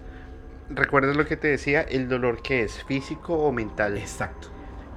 Porque el cerebro es el, el- es todo el motor del cuerpo. Lo que le dice al, al cuerpo, te tiene que doler, tienes que dormir, tienes que comer, tienes que hacer. El cerebro te ordena. Si tú dominas el cerebro, como lo hizo el MK Ultra, como lo está, eh, como lo, lo está queriendo hacer Tesla, con. eh, acabas de nombrar el proyecto. eh, Neuralink, Neurolink. Pues puedes hacer maravillas. claro. Puedes hacer maravillas. Y la música, mira, Pero la brujería, es- a lo que iba, al punto al que iba es que el poder mental y la brujería es como lo que hacen con el Neuralink, la música. O sea, es la suma de un montón de cosas y técnicas que tienen que ver con sonidos, con aromas, con ejecuciones que haces y que de repente hay personas, como lo que platicamos, un Charles Manson, que el tipo no era, o sea, él no cometía los asesinatos, a una persona totalmente cuerda y normal, solamente con su voz, con la selección de las palabras, con la inflexión de las palabras al momento de decirlas, con la mirada y tal, te cambiaba. mira. El poder de la palabra es mágico. Ah, saliendo un poco del tema, no, no, no, no sé, no, no, sé cuándo, no, no recuerdo la fecha. Uno de los suicidios colectivos más grandes de la historia lo hizo el líder de un, de un- de un culto religioso en que se llevó a mucha gente fuera de, no sé si Estados Unidos, Brasil, ya ni me acuerdo. eh, rentó los, lo- unos charter, los concentra a todos y cuando llega la policía todos estaban muertos porque él los había hecho suicidar. Sí, ¿Por qué? Porque controló sus cerebros, sí, controló sus ideas. sí. La música controla tus ideas. Em, y es más allá de la moda. Sí, es más allá de la moda. Más allá de la moda, pues no tiene mucha moda el estar con el cabello largo, todo el tiempo vestido de negro, con maquillaje fuerte y con cara de depresión. Eso no es una moda, es un estilo de vida en que la música te ha envuelto a que te tienes que volver a eso. Ok. Así son los que escuchan black metal. O sea, la única. Me acuerdo mucho cuando estaba en la universidad, una vez vi un, un- un chico con el que estudiaba que escuchaba black metal y estaba comiendo helado de fresa. Se veía muy chistoso con su helado color rosado caminando por la calle. Y, era, y, y él era un baterista muy bueno y me parecía in- alucinante que él estaba tocando y aquí tenía una antorcha. Entonces, pum, paraba, hacía como un, como un stop tenía un pitillo y escupía fuego y seguía tocando. Una pasada, tremendo. El- el- el- es un show, es un, un- un- un- un baterista muy bueno y tenían un frontman también súper bueno y todo el asunto. Pero la gente lo seguía mucho. Eh, y nada más otra cosa, porque vuelvo a repetir, aquí el ignorante soy yo, porque estoy aprendiendo todas estas cosas que me estás diciendo. No estamos satanizando la música. No, no, no, no, no. no. Para nada. No, no, no. De hecho, a ti te gusta. Pues, te- A, mí hay toco- bandas que me toco gustan. instrumentos Sí, tú tocas instrumentos. Simplemente son cosas que han ocurrido que nos parecen muy interesantes, como las personas que le vendieron su alma al diablo, el, eh, estos de los 27, ¿cómo se llama? El Club de los 27. El Club de los 27, esta persona que se ponía patas de cerro, que se me parece una cosa Natram. Nate, Nate, increíble. Natram. Sí, o sea, Pero, está- pero no, no me dejes por fuera Steyleg, Pero vas a que se Mayhem, ¿no? robaron los locos, ¿no? Ah, sí, no, está, o sea, está tremendísimo. Eh, ese, ese es un, un, un, Es- esas son las cosas que a mí me dan pesadillas. Gracias, Julio. pero ibas a contar No, de Mayhem. pero si te cuento de Mayhem, ¿has escuchado algo de Mayhem alguna vez? Un poquito me estabas contando hace rato y te dije, no me... Cuéntalo en vivo. Bueno, Mayhem es una banda de origen holandés o sueca. Les debo el, el- el dato de dónde era. Pero bueno, no importa. El líder de la banda, Euronymous. Euronymous. Euronymous, era su sobrenombre. ok.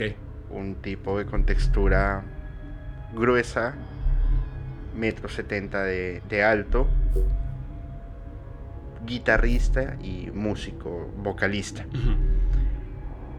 Su mejor amigo de la infancia era el guitarrista De la principal banda. de la banda. Pero él tenía una particularidad. Su seudónimo o su nombre artístico era Death, muerte. Ajá. Cuando él tenía 12 años, él sufrió un accidente esquiando, se golpeó la cabeza y clínicamente quedó muerto 3 minutos. Oh. Cuando él despertó, desarrolló un, un, un instinto, o bueno, un instinto no como... eh, Como una afinidad. sí, con la muerte, una obsesión con la Ah, muerte. caray. Él fue creciendo, Ajá. se une a, a, a Mayhem, primera parte de Mayhem, y él era una persona supremamente retraída, ensimismada, no reía, no sentía emociones. Mataba ratones y los metía en el bolsillo de su pantalón hasta que se, se empezaron a descomponer para sentir el olor a la muerte. Al igual enterraba su ropa, la desenterraba, se la colocaba para sentir el aroma a la muerte cuando los enterraban y Ajá, todo lo claro, demás. Cuando se subía al escenario a tocar la guitarra, estuvo por morir dos veces porque se iba cortando, iba tocando y se iba desangrando. No manches. o sea, Entonces- él, él, como lo que contabas el otro, que se Ah. cortaba en la grabación. En la grabación, no, este era en vivo. Y los, lo- lo- los fans que iban a escucharlo, era alucinante porque estaban recibiendo la sangre de Death. Qué locura. Death se deja llevar por la fama. Ajá. a un punto en que dijo, no quiero más fama. Y se interna en un bosque en Noruega donde tenían una casa, la banda. Ajá. Deja una nota. Esa nota dice, estoy cansado de la fama, estoy cansado del mundo, estoy cansado de las personas, odio mi vida. Gracias a los que siempre me siguieron, voy a esconder mi fortuna y quien la encuentre se la puede quedar. Y se ha disparado en la cabeza con una escopeta. Ha muerto. Euronymous, su mejor amigo, Ajá. lo, Lo a busca y llega hasta casa Y lo y lo encuentra, muerto. muerto. Su mejor amigo de la infancia. Cierra la puerta Euronymous, se devuelve al pueblo, compra una cámara instantánea, regresa y le toma una fotografía. No manches, Julio. Y la fotografía la pueden encontrar en el álbum siguiente de la banda. eh, lo pueden ver por internet, no recuerdo el nombre. Donde Euronymous, eh, perdón, Death está caído, la escopeta está ahí, los sesos derramados. Y no solamente eso, coge partes del cráneo, los mete en sobres y se los manda a las personas más allegadas a la banda en señal de agradecimiento por siempre estar con eh, Mayhem. ¿Qué? Pero no, no para ahí. La banda se desintegra. Ajá. Euronymous dice, vamos a volver a empezar. Y él tenía, había escuchado una banda que se llama Bursum. Y el bajista de la banda, Mike Vikernes. Ajá. Mike Vikernes es un tipo agresivo, es un tipo con una forma de ser muy muy Explosiva, imponente y muy explosiva. O todo sea, pero sí demás. era violento de verdad. Sí, de o sea, verdad. no solamente se veía, era violento. Era violento, de verdad. Pero era un muy buen músico. Ok. Y Euronymous lo invita a tocar, se retira de Bursum, entra a Mayhem y fue como encontrar la fórmula del agua, el cáliz sagrado. O sea, el santo grial del black metal fue la unión de ellos dos. Euronymous y Mike Pikernes han montado una versión de Mayhem de otro nivel. Si te decía que Nate Nate Natram era como, Ajá. como un Jimi Hendrix, ese te puedo decir que es como el Beethoven de la música en el sentido de black metal, donde todo el mundo lo conoce, donde todo el mundo sabe quién es Euro, eh, Mayhem. Y por supuesto empieza a, creer, a crecer la, la fama, O sea, todavía más. claro. Y luego después de lo que pasó con Dead. Mucho más, claro, porque era... Y entonces, per- perdón, en esa unión es donde utilizan la foto de Dead. No, no, no, ellos ya tenían su álbum grabado, Ah, ok, simplemente masterizan, colocan la, la Death y empiezan para arriba. Uf, claro. Pero como en las grandes bandas, empieza la guerra de egos, Ok. los choques. Y Euronymous y Mayhem y perdón y Mi- Mike Vikernes ya no tenían esa buena afinidad que se tenía antes.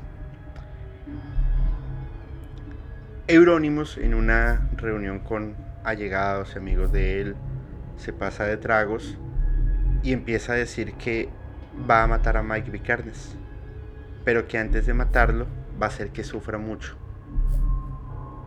y el sufrimiento de él era que lo iba a golpear, lo iba a desnudar, lo iba a colgar en un pozo de los pies y que iba a esperar que la sangre le reventara la cabeza. Y empezó de de hablador. Esto claramente le llega a oídos de Mike Vikernes. Llega un día a la medianoche a la casa de, de Euronymous. Golpea la puerta, Euronymous, ¿quién es? Soy yo, Mike, ábreme. Euronymous en calzoncillos, le abre. ¿Qué pasa? ¿Cómo vienes hasta ahora a mi casa? Un, un- un- un departamento que él tenía. Ajá. Le dice, ¿no que me vas a matar? Aquí Aquí estoy, estoy. mátame. No, no, no, era broma, yo ya me voy a dormir. Y le tiró la puerta y Mike Vikernes se la devolvió y le metió una patada.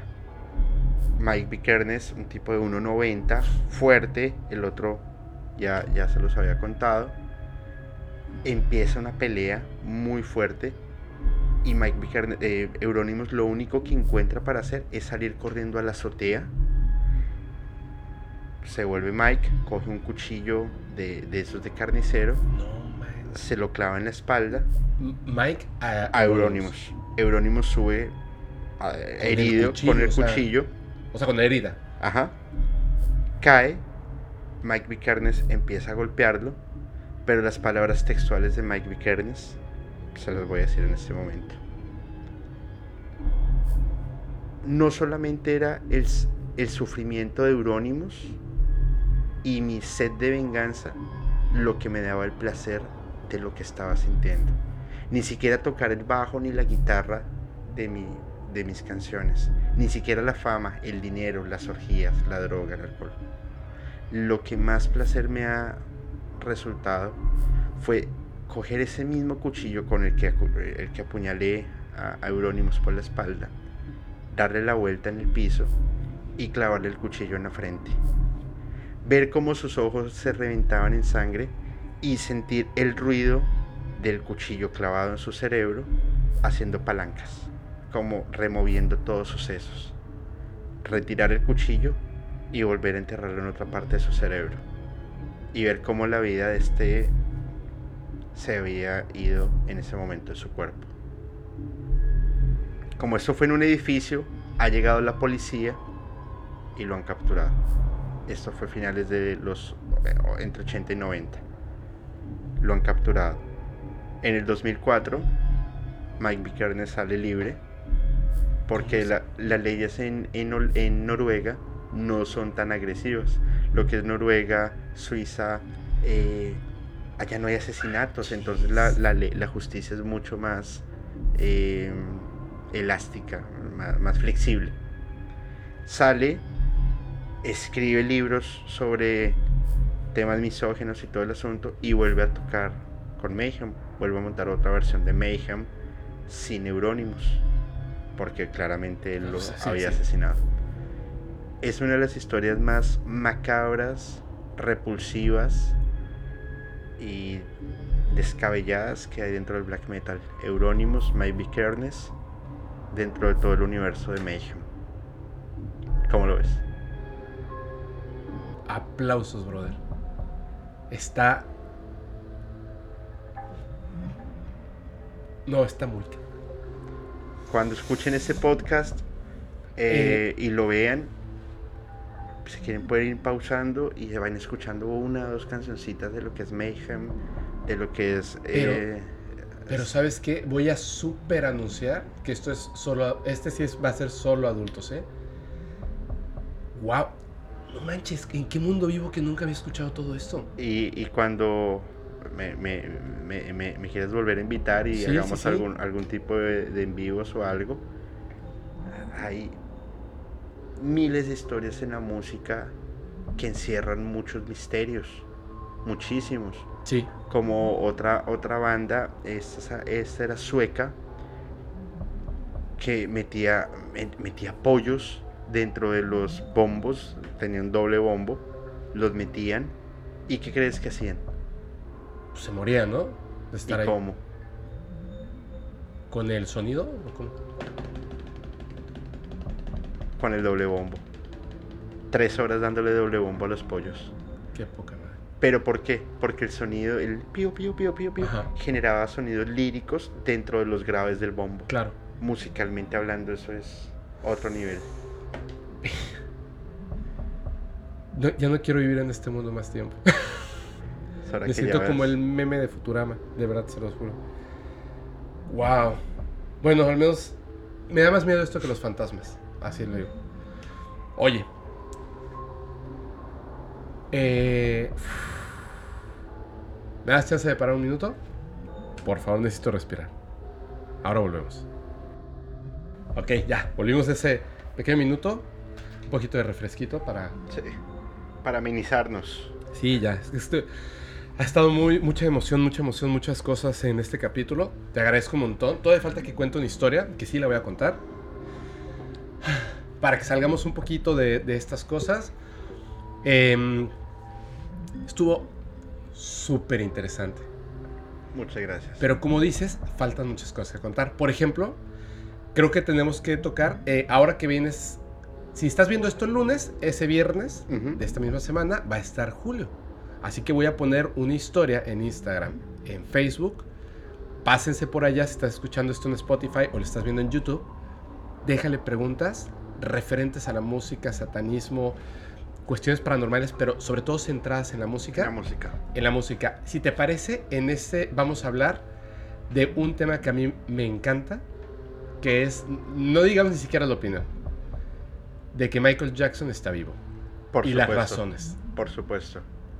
El Instagram de Tom Hanks Mm, y algún otro tema, y algún otro tema que tenga que ver con, con música y asesinatos o paranormal, venta Claro. del alma. O sea, hay muchas cosas que contar.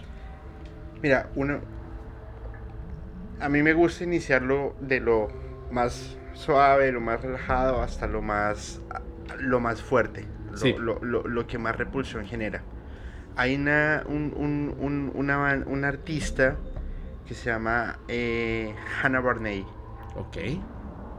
Vamos a iniciar el live con Hannah Barney. Para que lo vayan investigando, además. porque no. Él mismo no sabe si es hombre o mujer. De ahí empieza el grado de Ok, locura que ok, tiene. ok. Vamos bien, vamos bien, vamos bien. No les digo más. Va a estar bueno, va a estar bueno. Y obviamente, ya lo saben, como son en vivos, evidencias, van a haber evidencias, no te voy a decir de qué, pero creo que voy a utilizar este viernes, es en vivo, para mostrar únicamente evidencias de los y las seguidoras. Porque tengo unas cosas tremendas. Y además porque vamos a tener ya la próxima semana los capítulos de lunes, miércoles y viernes en vivo. Los miércoles vamos a tener capítulo. Van a ver, van a ver, va a estar chingón. Perdón, va a estar padre, va a estar padre, va a estar chido. Oye, y, igual si hay evidencias y demás y quieren que profundicemos sobre algún tema y quieren mandarlo y demás, pues ah, claramente no me las sé todas, no, vas pero a ver.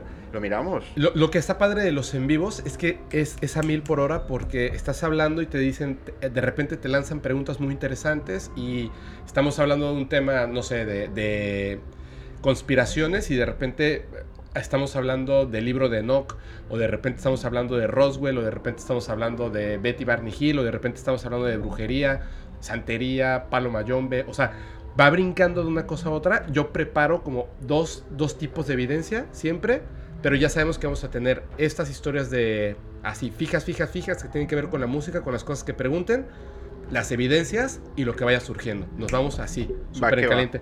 Voy a traerme unas bebidas energéticas mejor eh, o cafecito, pero es que luego yo no duermo. De todos modos, no duermo los viernes, entonces igual me tomo un café para que esté como muy acelerado, muy padre, muy chido.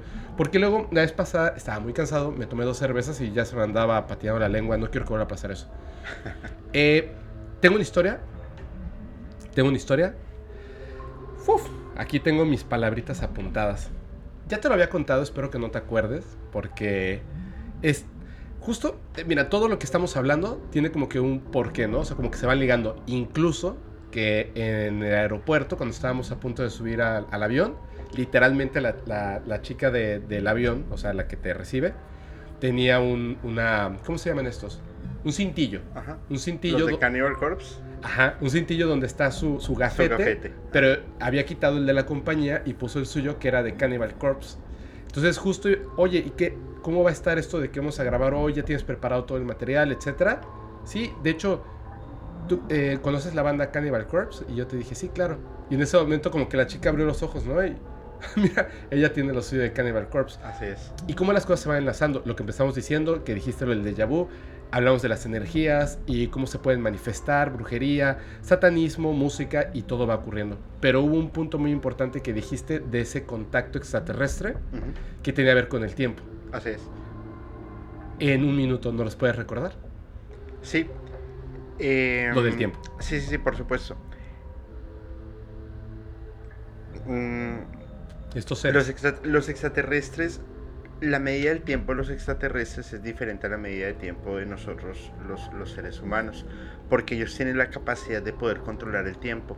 Por ejemplo, tenemos un contacto con un extraterrestre. Para el extraterrestre pueden ser cinco minutos, para nosotros pueden ser cinco meses o viceversa.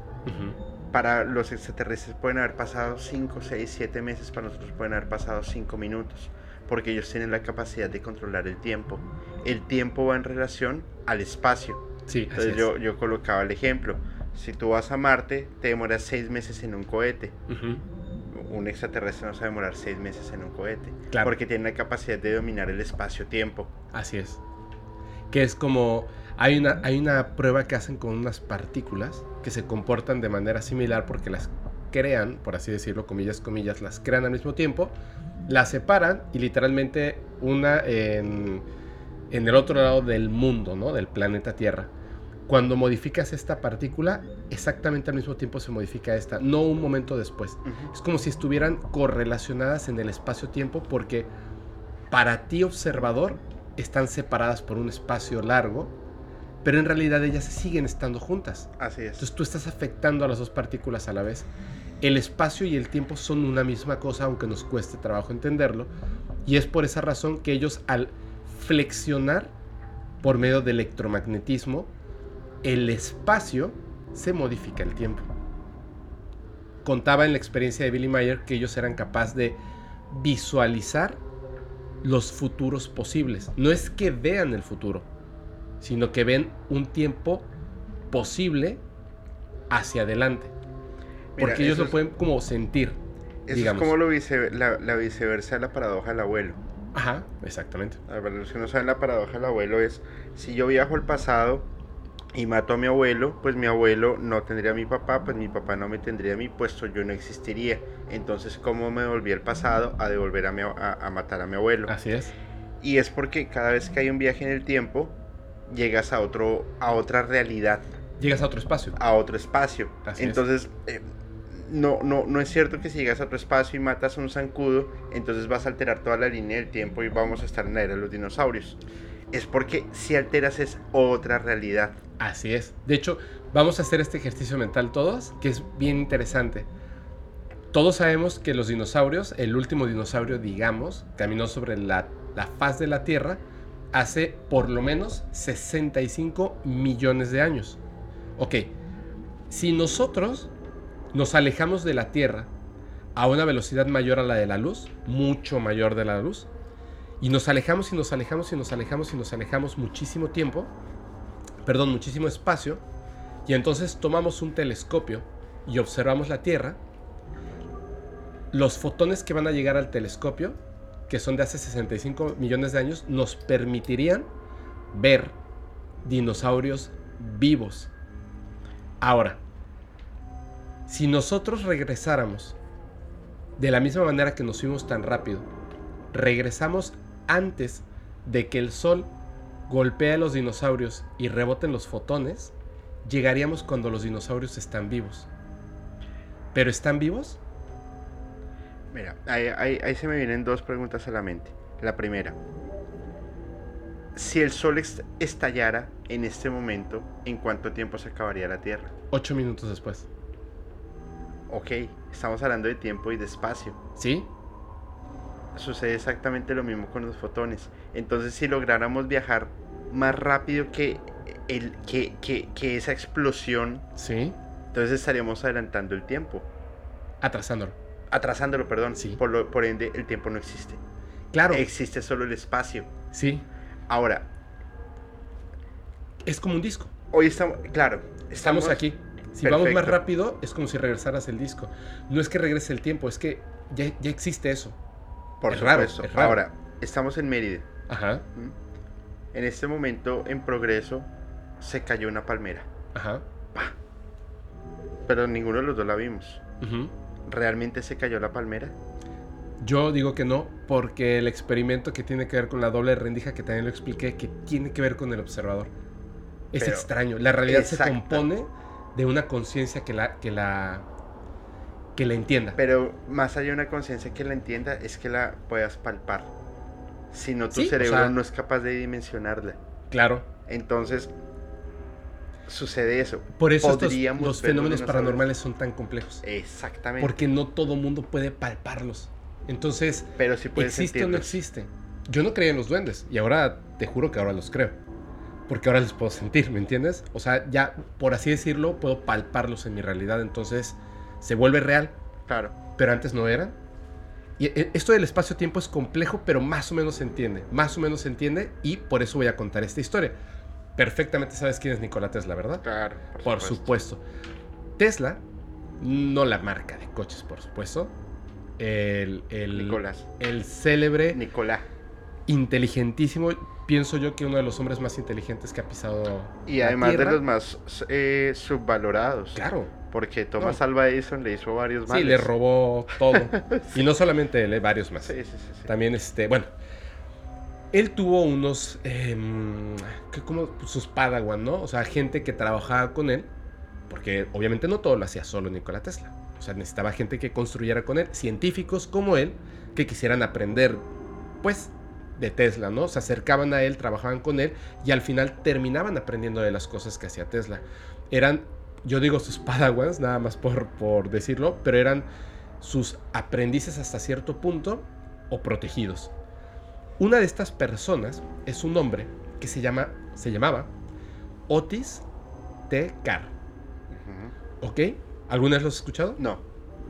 Otis T. Carr de repente surge, digamos, a la fama, por así decirlo. O sea, se vuelve como una, un, un nombre eh, en la industria porque hay incluso una revista que habla acerca del descubrimiento de Otis T. Carr. Otis T. Carr había estado trabajando junto con Nikola Tesla y Nikola Tesla le había dicho, ten mucho cuidado, Porque esto que nosotros acabamos de construir, diseñar y entender, por así decirlo, inventar, es algo que no va a aceptar la sociedad.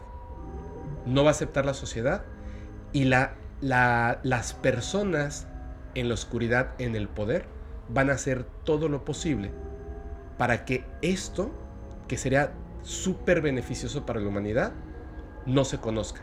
Porque ellos necesitan mantenerlo en la oscuridad para poder tener el poder. ¿Qué es lo que hicieron ellos? Crearon un motor que funciona a través de el es raro, del espacio-tiempo y la energía que ahí existe en la naturaleza en base a la geometría y el electromagnetismo presente en toda la realidad. Por ejemplo, cuando nosotros observamos el Sol por medio de un telescopio especial, la NASA, alrededor del Sol se ven estrellas que no están en esa dirección. El Sol cubre esas estrellas. ¿Cómo es posible que las veamos? La fuerza y la gravedad del Sol empujan el espacio a su alrededor. Entonces la luz no se curva, lo que se curva es el espacio. Viene y en lugar de chocar contra el Sol en su camino, el Sol ha empujado el espacio a su alrededor. Entonces la luz viene, curva sobre el Sol y continúa. Por eso podemos ver una estrella que está detrás del Sol. Y Tesla le decía, ojo con esto, porque el ser humano no está todavía no está para eso y no va a estar para eso en tu tiempo. Y sin embargo, Otis Tecar decide poner a prueba lo que aprendió y construyó con Tesla. O sea, no lo terminaron, pero Otis Tecar sí lo terminó. O sea, Tesla y él no lo terminaron, solamente pusieron las bases. Y Otis Tecar continuó trabajando sobre esta investigación hasta que lo termina. Lo que él hizo era un sistema que en base a la geometría y el movimiento, justo lo que acabas de describir así, literal, básicamente era eso. Y lo voy a explicar porque obviamente puedes ver los planos si lo ves en YouTube, pero esto también está en Spotify. Entonces lo voy a explicar a ver si se entiende. Son unos objetos que vistos desde un punto son un círculo y vistos desde otro punto es un cuadrado al mismo tiempo. Son como dos conos que se, se juntan en sus bases y obviamente si tú ves desde la punta verías un círculo y si lo ves desde un lado siendo dos conos de manera triangular y circular a la vez, pues obviamente la unión de estos dos triángulos es un cuadrado, ¿cierto? Pero así de lado es un círculo. Estos lo que hacen es que giran uno al lado contrario del otro, lo que estás diciendo de manera de espejo. Y a su vez, como son conos y cuadrados, giran hacia un lado y el de al lado hacia el otro. En, un en, una, en una maquinaria que está girando hacia un lado y toda esta maquinaria que te acabo de describir en espejo en la parte de abajo hacia el otro lado. girando hacia el otro lado. Al hacerlo girar, genera, no genera, consume la energía de la realidad y el electromagnetismo del espacio-tiempo y entonces el objeto se vuelve totalmente en antigravedad y en un movimiento distinto a lo que nosotros podemos percibir. ¿Qué quiere decir esto? Puede viajar a grandes velocidades porque no está viajando en el espacio-tiempo, está doblando el espacio-tiempo, lo que hacen las estrellas con el Sol. ¿Ok? Sí. más o menos se entiende, ¿no? Sí, Voy bien. Hasta ahí. O sea, pero ¿qué pasa? ¿Por ¿Dónde se vuelve súper interesante esto? Su máquina se llama OTC X1. OTC porque es Otis Tecar. ¿Ok? Resulta que conoce a una persona que se llama Ralph Ring. Ralph Ring, este señor, literalmente a lo que se dedica es a probar aviones que le dice la Fuerza Aérea Norteamericana, oye, es un piloto chingoncísimo. Oye, eh, vamos a, tenemos este, este avión, aeronave o lo que tú quieras, nueva, tenemos que probar. Vente a probarla. Y él dice, va, ¿no? Y llega y se sube y es un, es un piloto tester, por así decirlo, pero hace otras cosas. De hecho, esta persona, Ralph Ring, trabajó con Jack Cousteau. Ok. O sea, él, ya sabes, súper aguerrido, súper aguerrido y tal. Ya conocía a Otis Tecar. Y como iba a, iba a probar su experimento, iba a salir en la revista, estaba muy contento, ya había mandado la patente, o sea, por eso tenemos los planos, porque él ya había mandado la patente de su, de su modelo. Y tiene fotografías donde lo está presentando y tal. Extrañamente, por como te acabo de describir el objeto, por como es, es idéntico a un ovni. Tal cual es idéntico a un ovni. Porque así tiene que ser, por su forma porque Claro. gira en sí mismo. Entonces son como dos platos uno encima del otro con una cabina central. Es un ovni. O sea, tal cual es un ovni, es un objeto volador no identificado. Esta persona le dice, oye Ralph, porque Otis Tecar pues no es un piloto. Y le dice, necesito que alguien pruebe una aeronave que estoy construyendo y que puede viajar esta, pff, así, ¿no? Y le dice, ok. Este, llega, preparan todo, pa, pa, pam. Se sube a la aeronave, la encienden, mm, empieza a girar, empieza a hacer sus ruiditos y tal.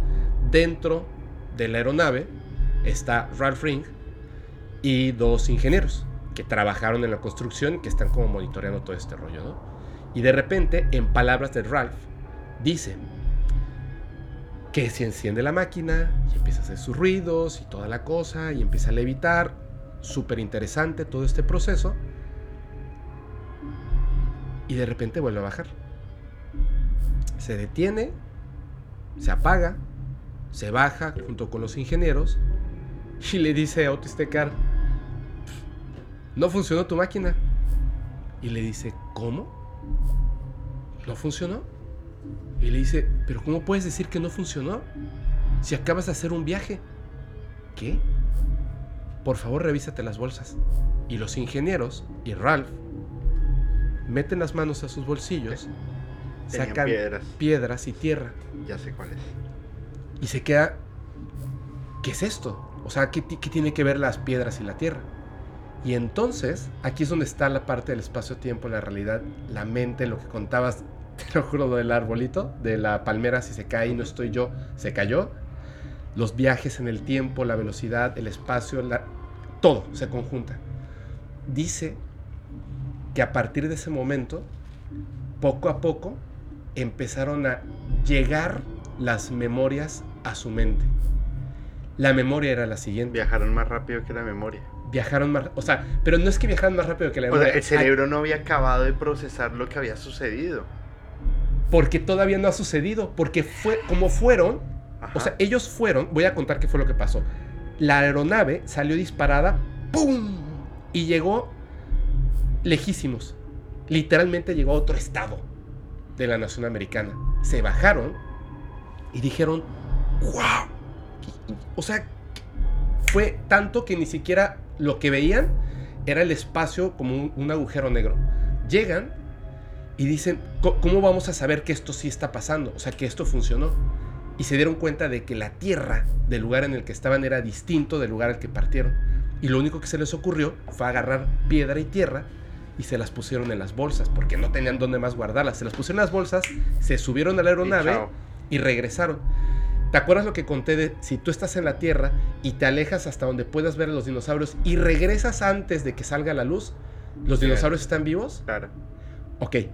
Ellos se fueron tan rápido que cuando regresaron todavía no había ocurrido que salieran. ¿Me entiendes? Qué loco. Fueron y regresaron tan rápido Que todavía no había que todavía no estaba ocurriendo. Sea, Por eso no había memoria. Y la memoria empezó a llegar poco a poco. Porque ocurrió después de que, de que saliera. Pero, pero, pero ese experimento, pues bueno, a mi juicio claramente tendría que ver con la máquina de tiempo que tenía Tesla. Por eso era del discípulo de Tesla. Pero aquí viene una cosa bien macabra.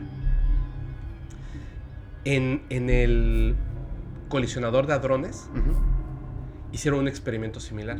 Hay mucha gente que te dice hoy en día, es que nada puede viajar más rápido que la luz. Mm, Ok. El ser humano en el colisionador de hadrones hicimos que una partícula viajara más rápido que la luz. Por medio de un espacio que con electromagnetismo retiramos la realidad, el espacio del espacio. Y entonces hicimos que una partícula, hicimos, digo la humanidad, que esa partícula viajara más rápido que la luz. ¿Sabes por qué sabían que viajaba más rápido que la luz? Tú sabes que esto mide un montón de kilómetros. Claro. Es como una dona gigantesca bajo tierra de kilómetros y kilómetros de extensión. Kilómetros, muchos kilómetros. sí. Tenían una partícula. La cargaron con iones o no sé qué cosa y para que saliera. En un momento tenían dos partículas y después solo una. Porque había viajado y había, ya había vuelto, llegado y la antes de salir. salió.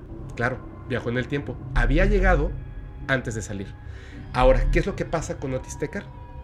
Después de todo este rollo, que hace el experimento, que lo publica en la revista, le cae lo que sería como Hacienda de los impuestos, le caen a Otis Tecar y, Y lo, le le ponen una multa, lo meten a la cárcel, todo le retiraron, todo le retiraron, papeles, el invento, todo le desaparecieron. Lo estaban acusando de querer destruir el sistema monetario del gobierno de los Estados Unidos. Porque si un hombre inventa una máquina que no utiliza gasolina y que puede hacer viajes de esa manera, utilizando la energía misma de la realidad, destruye por supuesto el petrodólar. Claro, como en el 93 cuando mataron al, al que inventó el motor de agua. Gracias, exactamente. Y lo peor de todo es que Otis Tecar después lo mataron. Sabemos de la historia porque En la- extrañas circunstancias. en extrañísimas circunstancias. Sabemos de la historia porque hay fotografías, porque era una persona pública, porque se publicó la revista, porque Ralph Ring contó la historia. O sea, él dijo, yo estuve en esa nave, yo piloteé esa nave, yo viví esa experiencia, no me lo contaron. A Otis Tecar lo matan y se les fue una cosa, la patente. Y hay personas que con la única hojita que tenemos de la patente han intentado, de hecho lo pueden buscar en internet, busquen Utron, Otis Tecar o OTX1 y van a ver que hay personas que han estado intentando construir la aeronave que puede viajar en el espacio-tiempo de Otis Tecar. Wow. Uf. Todo lo que tenga que ver con espacio, tiempo, con con aquellas cosas que violen la lógica son muy interesantes pero muy complejas de entender porque y, y- y a los que nos estén viendo o escuchando cuando lo logren entender van a sentir que el cerebro les va a explotar Es rarísimo. porque se les, se les rompe un, un paradigma y entran a un mundo de conocimientos alucinantes. Sí, Todos me imagino que, que han escuchado la física cuántica. sí, Hoy la física cuántica ya no existe, ya no funciona como se concebía hace mucho tiempo. Por una sencilla razón, el universo y, la- y químicamente hablando, la ley del octeto no se puede cumplir. La ley del octeto significa que dos, dos átomos necesitan unirse. Los átomos se conforman de un eh, protón, electrones que están rondando alrededor, ajá. y para que haya una unión atómica son 8 electrones por órbita. Si se van a unir con otro electrón, con otro átomo, perdóname, entre sus dos órbitas tienen que completar 8 electrones. Por Los eso la ley del octeto. del octeto, exacto. Los protones tienen dos cargas positivas, dos cargas negativas. Los electrones son carga negativa. Ujú. ¿Qué pasa cuando tú vas a unir dos elementos de carga negativa? Se repele. Entonces, ¿cómo hay unión atómica? No tengo la menor idea. Y si no hay unión atómica, ni tú, ni yo, ni la mesa, ni nada existiría. Porque la unión atómica es lo que forma la masa. Mind blown. que eso es lo que me gusta mucho de, de, de que la ciencia sea humilde. Exacto. Eso es así, no sé cómo funciona. Ahorita, en algún momento la humanidad lo va a descubrir. Por supuesto, y es que siempre ha pasado. Y no, no, no podemos ocultar que, que el mundo exista porque Dios lo quiso, porque alguien lo quiso, porque es así. No. Siempre debe haber una investigación, siempre debe haber algo. Y rétense a ir más allá de lo que, de lo que ven, de lo que ustedes sienten, de lo que ustedes palpan. Pregúntense si es lo correcto o no es lo correcto. Si está bien o está mal. Rétense y vean si lo que nos sucedió a nosotros hoy es real o no, si lo que les hemos Claro. contado es real o no, porque ustedes no lo están viendo. Nosotros no lo vimos, pero sí lo sentimos. Algunos de ustedes de pronto sí lo podrán ver, no lo dirán después, pero porque lo estamos palpando. Pero todo el conocimiento está diseñado para ser roto. Así es. sí. ¡Guau! Mira, a ver, es que ya se puso denso, ya se puso denso. Vamos a hacer una cosa, vamos a hacer una cosa, pero tenemos que, también nosotros tenemos que este, regresar a los temas paranormales. Yo sé que todo esto también suena raro, pero es, es muy interesante. Claro. Y me parece hasta cierto punto como un tema paranormal, ¿no? Porque como que entra en concordancia con muchas cosas que tienen que ver con fantasmas, otras realidades, seres interdimensionales. O sea, como que hay, hay un rompecabezas ahí disuelto que poco a poco se va a armar y Seres vamos a entender. físicos y no físicos. Exacto.